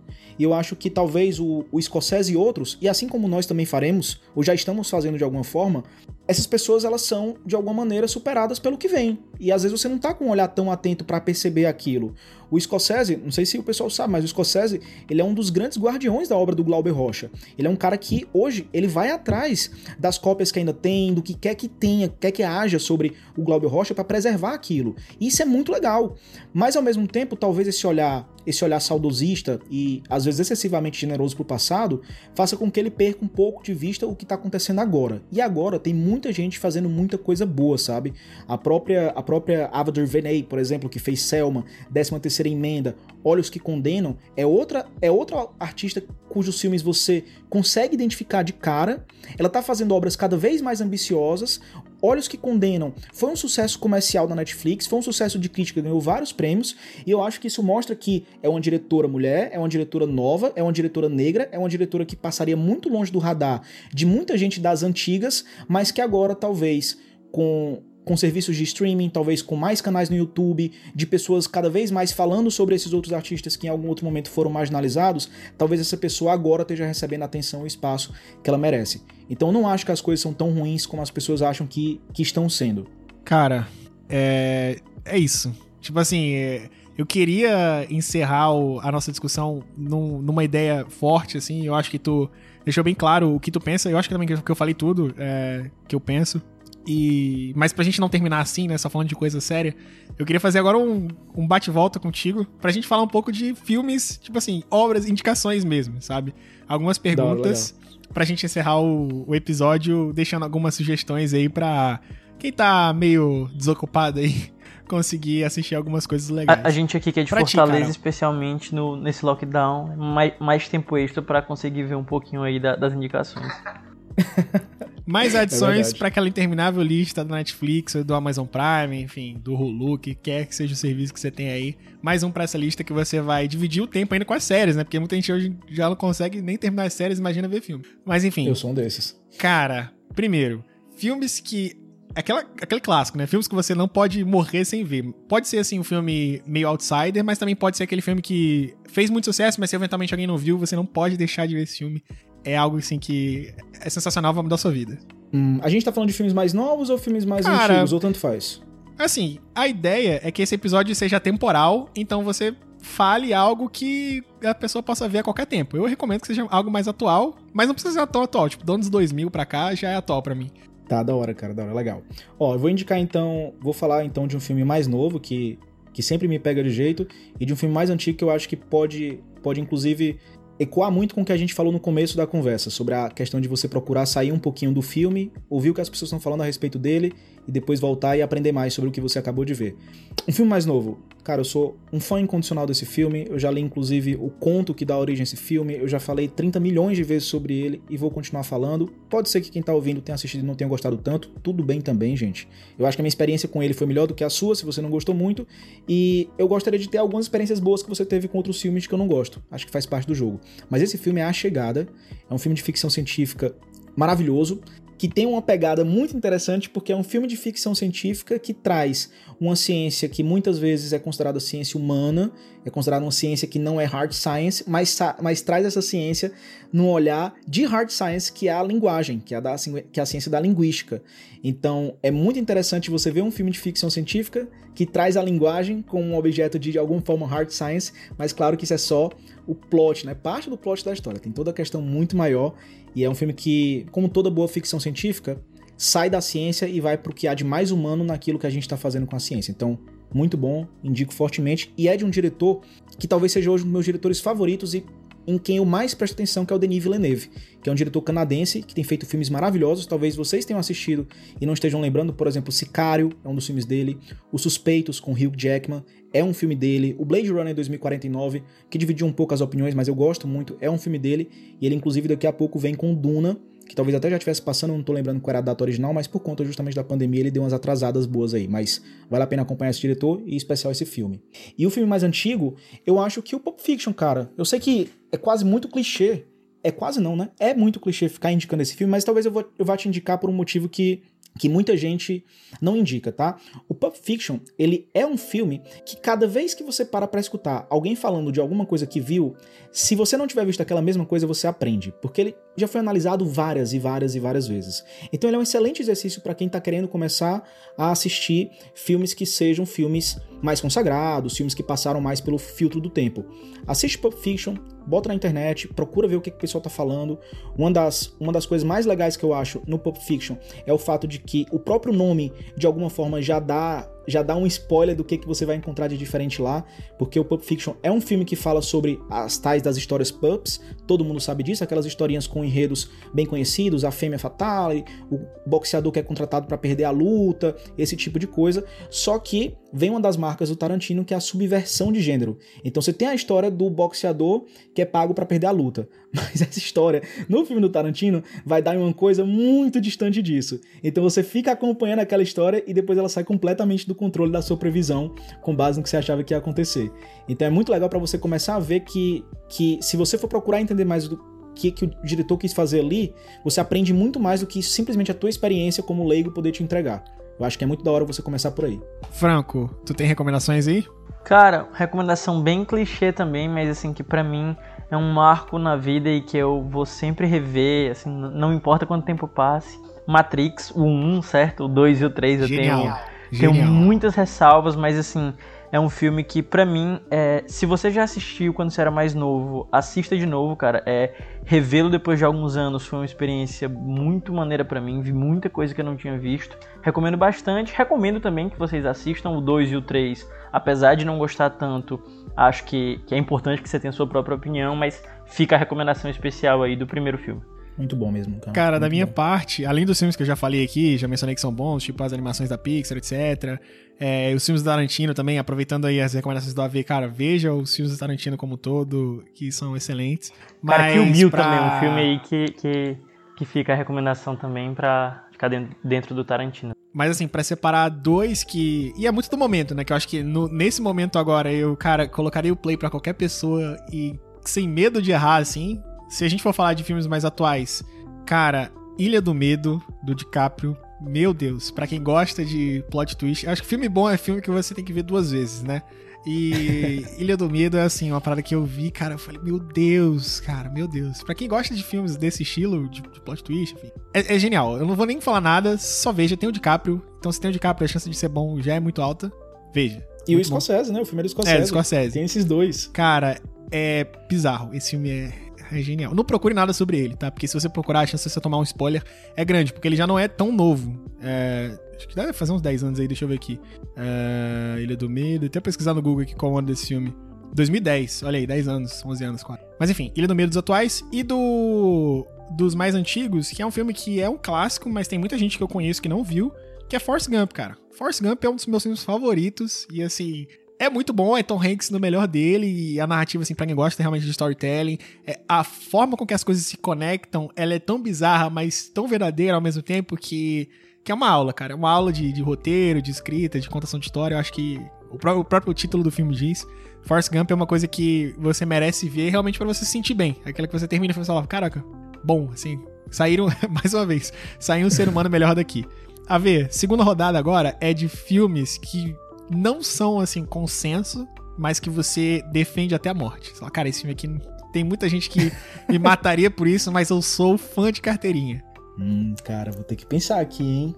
Pode pensar à vontade que na, na magia da edição, cara, a gente corta tudo depois. Se você ficar 30 minutos calado aí, a gente só corta rapidinho e tá tudo bem. Beleza, deixa eu pensar, cara. Filme que não é consenso. Deixa eu ver um filme que eu dei muito trabalho pro pessoal defendendo. Você já tem alguns aí pra vocês? Cara, pra mim, assim, eu, gostaria de falar o, Star Wars, o The Last Jedi. e pra mim, assim, mas eu entendo que é um filme que não é muito acessível. Acho que se você for falar de filmes de heróis, você vai entrar num loop temporal. Porque, por exemplo, agora a gente teve Liga da Justiça, dá pra falar de Batman vs Superman, tem vários filmes aí que não são nada perto de um consenso. Horrível, cara. Mas, Batman vs Super-Homem não dá, não dá. É, cara, pra mim não deu também não, viu, bicho? Mas assim, eu acho que o símbolo desse, assim, o que eu, que eu tenho mais paixão realmente é o, o Star Wars The Last Jedi. Não tem como. Cara, quando eu vejo alguém criticando aquele filme, eu, eu sinto quase que uma obrigação moral de defender, entendeu? Fala, cara, assim, Cara, eu ah, quase sinto raiva do Caio com aquele filme, porque Cara- eu adoro aquele filme. E eu quase sinto raiva do Caio, que é um cara que eu adoro. É tipo assim, eu não vou deixar a história ser contada por esses caras, entendeu? Eu preciso que as pessoas no futuro olhem pra esse filme como uma obra de arte que ele merece. João, só pra manter a analogia, é tipo assim, se alguém fala mal do Flamengo, tipo, você pode estar falando mal do Flamengo há 30 minutos, mas se chega um botafoguense, tipo, guia pra falar mal, você não vai deixar Não, que, é. ele, que ele faça a narrativa dele. Só eu posso falar mal, entendeu? Você não, você tem que respeitar.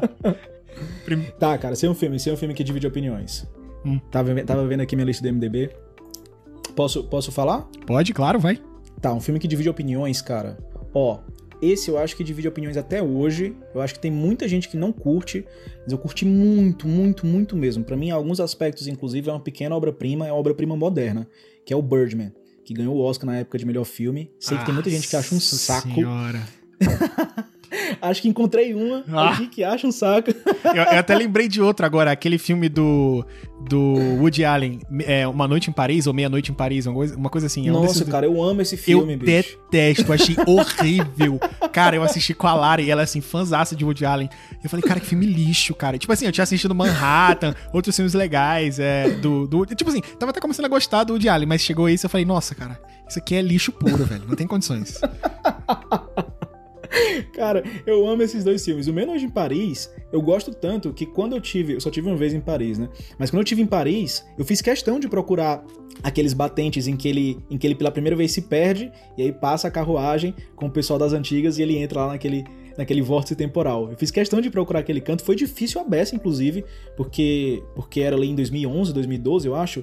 Então não era tão fácil assim de achar essas coisas. Você não andava sempre com GPS nem nada do tipo. E eu adoro esses dois filmes, cara. Birdman eu acho que é incrível por conta também dos aspectos técnicos. Eu acho que o pessoal também ressalta demais assim a questão dos aspectos técnicos, mas eu acho que também por conta dos aspectos técnicos. Mas eu acho que o Birdman, inclusive, ele tem uma coisa muito legal pra esse podcast aqui. Ele traz esse debate a respeito do crítico, do crítico versus o público versus o artista. Eu acho que o foco fica, inclusive, no artista versus o crítico. E ele traz esse debate. E eu acho muito da hora. Sem falar que o Birdman, ele é. Ele é protagonizado por um dos atores que eu acho que é um dos atores, talvez, mais. mais. mais subestimados que a gente tem, pelo menos na geração dele, que é o Michael Keaton, que é um ator incrível. Eu acho que o Michael Keaton ele tem uma característica que, que é a característica típica de qualquer grande artista. Tudo em que ele se mete, ele deixa melhor. Até uma obra fadada a ser ruim, fica um pouquinho melhor por conta dele. Eu acho que em Birdman ele faz um papel incrível. Eu acho que na época ele perdeu o Oscar de melhor ator pra. Posso estar confundindo, tá? Mas se eu não me engano foi pro Ed Redmayne, no Teoria de Tudo. O Ed Redmayne realmente faz um papel bem legal ali como Stephen Hawking, mas pra mim aquele Oscar era do Michael Keaton que, poxa, é demais, cara. É tipo DiCaprio, deixa tudo bom, a não ser que o nome do filme seja O Regresso. Aí realmente não, não tem como salvar. Cara, inclusive, ô, João, o, o AV falou aí de Paris e me deu, me deu o link aqui porque eu não tava conseguindo pensar em nenhum filme que não fosse consensual que eu gostasse, mas cara, Fabuloso Destino de Amélie Poulain é um filme assim que eu, eu sou aquele tipo de pessoa que costuma preferir filme tipo mais movimentado, com mais ação, filme de herói, mas eu acho que ele é um filme que permite uma reflexão legal sobre que, tipo, assim, a nível de cinema, eu acho que ele é um filme que você consegue ver é, que dá pra você tocar as pessoas e dá pra você sair dali com aquele sentimento, tipo, de que, ah, eu saio daqui sendo uma pessoa melhor, mesmo sem, sei lá, ter uma reviravolta no final. E, e também, tipo, a nível de pessoa, eu acho que você consegue refletir minimamente sobre a forma de você se relacionar com família, com relacionamentos amorosos, com amigos, com coisas assim.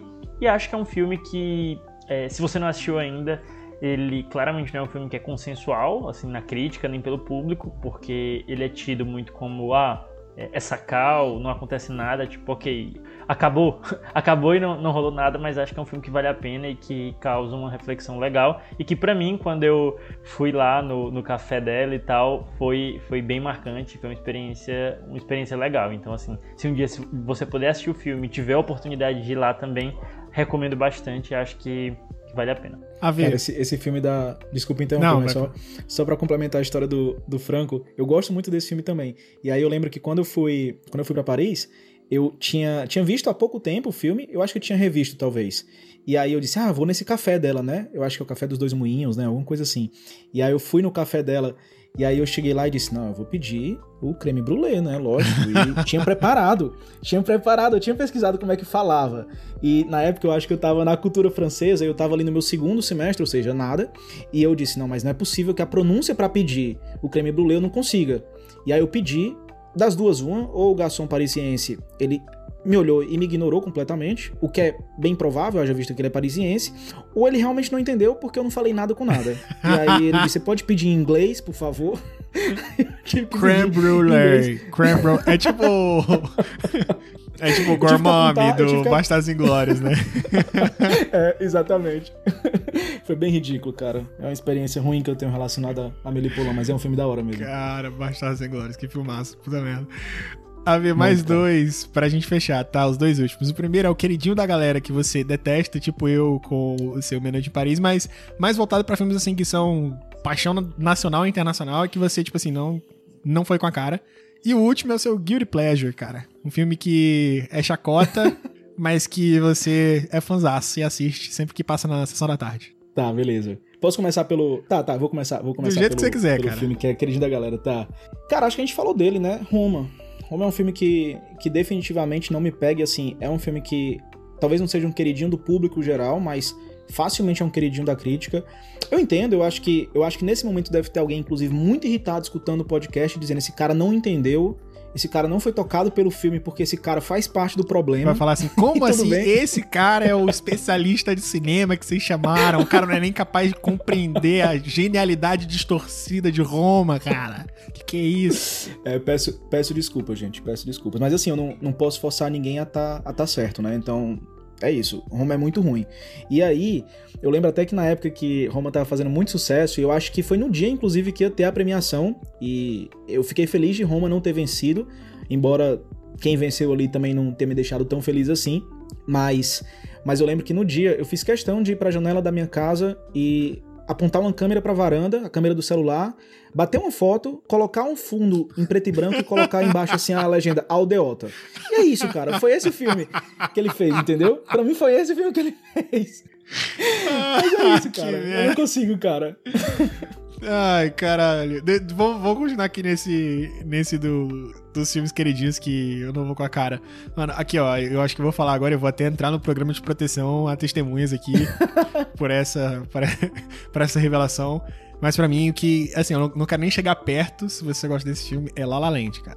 ah, não, não dá, cara. Um dos piores filmes da história. Que isso. Mas cara. ele é tipo assim. Ah, meu Deus. Legião de fãs. Amado por muitos. Assim, idolatrado. Um dos maiores musicais da história. Cara, pra mim é filme. Como é que, como é que chama isso? Eu nem sei. Mas, tipo, a babação de ovo do, da indústria do cinema, sabe? tipo assim, ah, velho, é um ali passando o pano pro outro e, ai, que lindo, vamos abraçar. Nós, como nós somos incríveis, olha isso aqui, várias cores. É lindo o filme, realmente. Se fosse um quadro, seria ótimo, mas com o filme, porcaria. Cara, inclusive, Cara, dentro, tô... dessa, dentro dessa, o queridinho da galera, eu acho que eu vou seguir o João, mas além disso, cara, pra mim, assim, revelações bombásticas também. Eu detesto musicais, cara. De uma forma geral, assim. Aí não, prova aí não. Aí... Provavelmente eu não é entenda, me batam, mas, cara, não, não, não Como assim você não gosta de High School Musical, cara? cara Porra, tá de sacanagem. que Pô, isso, tu nunca quis ser o Troy Bolton, não, velho? O Chad, porra. Eu, hein? Ó, vou te emprestar a senha da Disney Plus pra você assistir tudo, viu, cara? Depois você vai me voltar com um relatório de por que High School Musical é bom. Não vou nem te dar a chance de ter opinião, entendeu? Porque se você achar que é ruim, você tá automaticamente errado. Mas enfim. Mas, João, mas, João Franco, perguntar pra vocês. Vocês chegaram a reassistir La La Land depois que vocês viram pela primeira vez? Cara, eu assisti duas vezes, mas foi, foram todas na época que ele tava concorrendo, né? Depois, não. Não, eu, eu só é, cheguei a ver no cinema mesmo. Não, não, nunca reassisti porque foi tão ruim que não deu. Cara, tipo assim, é. pra não falar que é só ruim, se você tirar. Como é que é o nome do Ryan Gosling, né? Se você tirar a parte que Isso. o Ryan Gosling canta muito mal, as músicas são boas. Até. Tipo, dá pra você ouvir só prestando atenção nas músicas. Ah, of Sun e tal. Beleza. Mas, cara, pra mim a história é muito merda, mano. Muito merda. Não dá. Me deixa mal aquele filme. Prefiro não assistir. É, eu, o que eu vou dizer é o seguinte: quando eu assisti a primeira vez, eu gostei, tá? Eu já gostei, então não foi que nem a experiência que vocês tiveram. Eu gostei já. Mas eu não gostei tanto quanto eu gosto hoje. Hoje eu gosto bastante. Eu acho que é um filme muito, muito bom mesmo. Principalmente porque ele é um filme de um diretor que eu acho que vem crescendo muito, que é o Damien Chazelle, que é o diretor do Whiplash, é o diretor do La La Land, é o diretor do First Man, também com o Ryan Gosling, que fala sobre a ida do Homem à Lua. Eu acho que os três filmes são grandes filmes. Whiplash, inclusive, é um filme que eu guardo sempre no coração. Eu sempre termino muito empolgado ao ver esse filme. E quando eu fui assistir novamente o La La Land, depois de ter visto mais sobre ele, né, depois de ter lido mais sobre ele, assistido mais vídeos sobre ele, eu senti que eu peguei muito mais coisa que eu não tinha pego de primeira. Então, então eu acho que faz muito parte, inclusive, do que a gente estava falando aqui no podcast, né? Você, de certa forma, entender que você tem direito à sua percepção. A sua percepção, inclusive, é verdadeira, foi aquilo que você viu, mas você não você precisa calibrar a própria opinião. A minha opinião naquela época era opinião com base no que eu tinha visto. Mas depois que eu aprendi um pouquinho mais sobre o que eu poderia ter visto também, e concordei, né? Porque às vezes você simplesmente discorda. E concordei com o que tava lá e eu não tinha visto, quando eu reassisti o filme ficou melhor para mim. Se vocês tiverem com tempo, na pandemia a gente tem bastante, eu sugiro reassistir depois de ter feito esse exercício. É, cara, tu falou do Damien Chazelle aí, eu, eu senti isso com o Whiplash, cara. Foi um filme que eu não, não aceitei muito bem da, da primeira vez que eu vi. Mas depois achei, achei genial, assim, é realmente muito bom o filme. Mas a primeira, a primeira impressão com ele não foi muito boa. Não é nem pelo, pelo filme em si, porque o filme eu sempre achei ele bom, mas a forma que ele aborda a narrativa, tipo assim, a história que ele escolhe contar e o jeito que ele conta, no começo não, não me caiu muito bem, sabe? Fiquei com aquela sensação meio. Não sei se tu já viu Joias Brutas. Já viu esse filme Adam Sandler? Já, já vi, cara. Cara, tipo assim, sabe quando você sai do filme meio tipo, com essa sensação ruim, assim, fisicamente ruim. é, é, aquele ali te deixa mesmo. Né? Tipo assim, mesmo. cara, isso, e os Joias Brutas eu achei um filmaço. Mas eu saí meio que, cara, tipo, não, eu não vou assistir aquele filme de novo, porque eu terminei aquele filme de um jeito, assim, com, com agonia, sabe? Que o cara não quer assistir essa porra de novo, não, cara. tipo, pô. Mas eu é, acho, cara. cara, recomendo, inclusive, assista Joias Brutas. É... Mas enfim, o Guilty Pleasure agora, pra fechar. Cara, eu nem sei, eu nem sei se, se a gente consegue considerar, né, Guilty Pleasure, mas mas assim, acho que tem muita gente que não dá valor a esse filme como, mere... como ele deveria receber, que é o Superbad. Vocês já assistiram o Superbad? Não, não assisti. Conheço, mas não assisti. Pô, o cara é, é muito bom, sabe? E eu acho que o pessoal adora falar sobre aqueles filmes dos anos 80, dos anos 90 que a gente viu e que meio que marcaram aquela geração ali tipo, do... Tipo, Curte na Vida Doidado? Isso, exatamente, exatamente. O pessoal adora falar desses filmes que são muito bons realmente, mas eu acho que o Superbad, pelo menos pra minha geração, sabe? Para quem cresceu ali nos anos 90, eu acho que ele é um filme que exemplifica muito isso. Porque se você cresceu nos anos 90, provavelmente você ficou adolescente nos anos 2000. Então você você foi pro shopping, por exemplo, encontrar com esquema, sabe? Você foi, você foi lá cruzar com essas pessoas. E você foi foi também assim, você também estava ali na época da internet, mas era no comecinho, então as coisas eram meio, eram, eram meio primitivas. Você acertava o encontro, mas era só mais ou menos, não dava para fazer, não dava para fazer sempre do jeito que você queria, então tinha alguns maus entendidos. E o Superbad é meio que isso, sabe? Então é um filme muito, muito legal. É de comédia, mas eu acho que ele, inclusive, é uma pequena obra-prima da comédia que muita gente passa o olho por cima e acha que é bobeira, porque tem o Michael Cera, porque tem. Qual é o nome daquele cara que, que faz o Lobo de Wall Street? Agora eu tô esquecendo dele, que é o parceiro do Leonardo DiCaprio lá. Nossa, não sei. mais. Não sei. Poxa, me fugiu o nome dele agora. Mas tem esse cara também, tem muita gente boa. E tem o tal do McLove, né? Que virou meme depois. o McLove. E é muito engraçado. Grande cara. McLove. E tem muita gente boa, cara. Seria tipo esse Meninas é Malvadas, esse filme, tipo, comparativo dele, assim? É, talvez sim, cara. Eu acho que é um excelente exemplo. Talvez, talvez, porque o Meninas Malvadas falou muito sobre, a, sobre o pessoal que tava crescendo naquela época, né? E eu acho que esse também fala. Eu acho que esse também fala. Mas eu acho que Meninas Malvadas é bem mais famoso do que o Superbad. Mas vale a pena. Vale a pena mesmo. Franco. Mas muita gente acha que é qualquer coisa porque é só comédia, sabe? Franco? Cara, de cabeça não. Me faltou aqui minha, meu, meu, meu repertório de filmes. É, você é um cara muito culto, né, velho? Você não tem Guilty Pleasures, né? Você só assiste. você é só TCM lá. Na sua casa só passa a curadoria do Scorsese. É foda. Mas, ó, já adiantando então meu Guilty Pleasure, cara, um filme que, para mim, deveria ter ganho o Oscar. Eu já falo aqui esse filme. Deveria ter ganho o Oscar. Que é clique. Eu, cara, eu defendo até a morte ah, que se cara, clique não fosse um filme do Adam Sandler, as pessoas não teriam preconceito com ele. Mas é um filmaço, cara. É um filme que qualquer momento estiver passando, não posso estar na metade, no final, eu paro pra assistir, porque eu acho genial, dos meus filmes preferidos. Eu gosto muito do Adam Sandler, então deve ter algum viés nesse sentido aí. É, e não só naqueles filmes que, olha, o Adam Sandler agora aprendeu a atuar, né? Nossa, aqui ele faz um drama sensacional, tipo Joias Brutas e outros filmes de drama que ele fez. Até Esposa de Mentira o pessoal gosta mais. É, mas, cara, Tipo assim, se você for pegar aquele É, como se fosse a primeira vez, eu acho fantástico, genial, por mais muito bom, bom cara, é muito Pô, bom eu acho, acho incrível. Mas eu acho que o Clique, ele é um filme assim que, porra, eu queria muito que no futuro, e assim, se eu fosse um diretor de cinema, eu guardaria essa ideia para fazer no futuro, que fosse feito um remake do, do, do Clique como se fosse um filme de drama, cara. Porque, mano, é tipo time travel, entendeu? Tipo uma parada tipo, que poderia ser um interestelar, cara, do, da era moderna, entendeu? Poderia fazer um. Cara, virar cabeças como o Interestelar fez. Eu acho que tem potencial. É o meu Guilty Pleasure da sessão da tarde. Sabe o que seria da hora, cara? Seria da hora se fizessem. Se fizessem esse clique aí que você tá falando, na versão dramática, o remake dele, e aí ele fosse assinado, a direção dele fosse assinada por um cara que ninguém conhece, sabe? Ninguém conhece esse artista. Era o nome de um cara novo aí, ninguém nunca viu esse cara, ele é todo misterioso. E aí esse filme vai lá e ganha o Oscar de melhor filme, na categoria mesmo, assim, ele ganha o Oscar de melhor filme. E aí, quem vai receber, que não ganhou nem o prêmio pro diretor, quem vai receber é o Adam Sandler, porque na verdade ele era o diretor e esse é o Sandler's Cut. É, é cara, olha aí.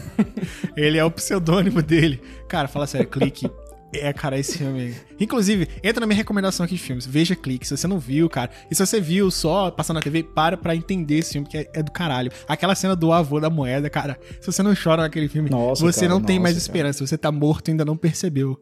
Cara, não dá. Morreu por dentro, velho. Você apodreceu já. Aquela cena, ela emociona até o mais duro dos corações. Cara, e aí, Franco, vai cara. querer encerrar com o teu Guilty Pleasure ou você vai manter aí a sua cara, cultura cara, intacta? Eu, eu, eu peguei aqui agora, é, você falando de filme, filme antigo, mais antigo, né? Considerando que eu sou de 99, você mete um filme de 2006, eu tinha tipo 7 anos. Jumper, cara, não sei se vocês viram. eu, vi, eu vi no cinema. Jumper é meme total. É meme. sei lá, em tela quente, sabe? Algo assim, mas eu devia ter tipo uns 7 ou 8 anos. É, fica como a minha recomendação. E assistam esse filme, especialmente se você tem 10 anos de idade e tá ouvindo a gente, você vai gostar. É, cara, as crianças de 10 anos hoje, elas estão só no LOLzinho, cara. Não, não tem mais espaço pra jumper. E no, e, Mas, e no Felipe Neto, né? Claro, Felipe é, Felipe Neto. Mas enfim. É, claro. é, cara, sensacional, ver. Acho que falamos aí tudo que a gente tinha para falar na superficialidade desse tema. Claro que, nossa, dá para fazer um episódio de cada uma das coisas que a gente falou aqui, ou de cada um dos filmes que a gente falou aqui, né? Tem muitos podcasts sobre cinema que fazem episódios sobre filmes. O próprio Cinema com Rapadura agora fez um podcast do Snyder Cut que foi maior do que o próprio filme. Então, tipo, dá para falar sobre cinemas várias e várias vezes. É, é um assunto que eu sempre quis apresentar aqui para nossa audiência, porque realmente cinema é, é, entretenimento, mas também é cultura, é aprendizado, é hobby, é tudo. Acho que você reforçar sua relação com o cinema pode fazer das suas horas livres algo muito mais interessante, né? Então pode, como eu falei, pode fazer com que você sinta essa experiência que eu sinto, que é terminar um filme e na maioria das vezes, né? Se você escolher um filme legal, é, sair se sentir uma pessoa melhor. Você fala, nossa, caraca, eu realmente gastei bem essas minhas horas, né? Que eu poderia estar fazendo outra coisa, mas não, não me arrependi nada e e eu não queria, não queria viver no mundo em que eu não tivesse assistido esse filme. Mas enfim, a ver, considerações finais aí, mensagem que você queira deixar para os nossos ouvintes. Você tá com a palavra agora. Valeu. Primeiramente agradecer, gente. Obrigado pelo convite mais uma vez.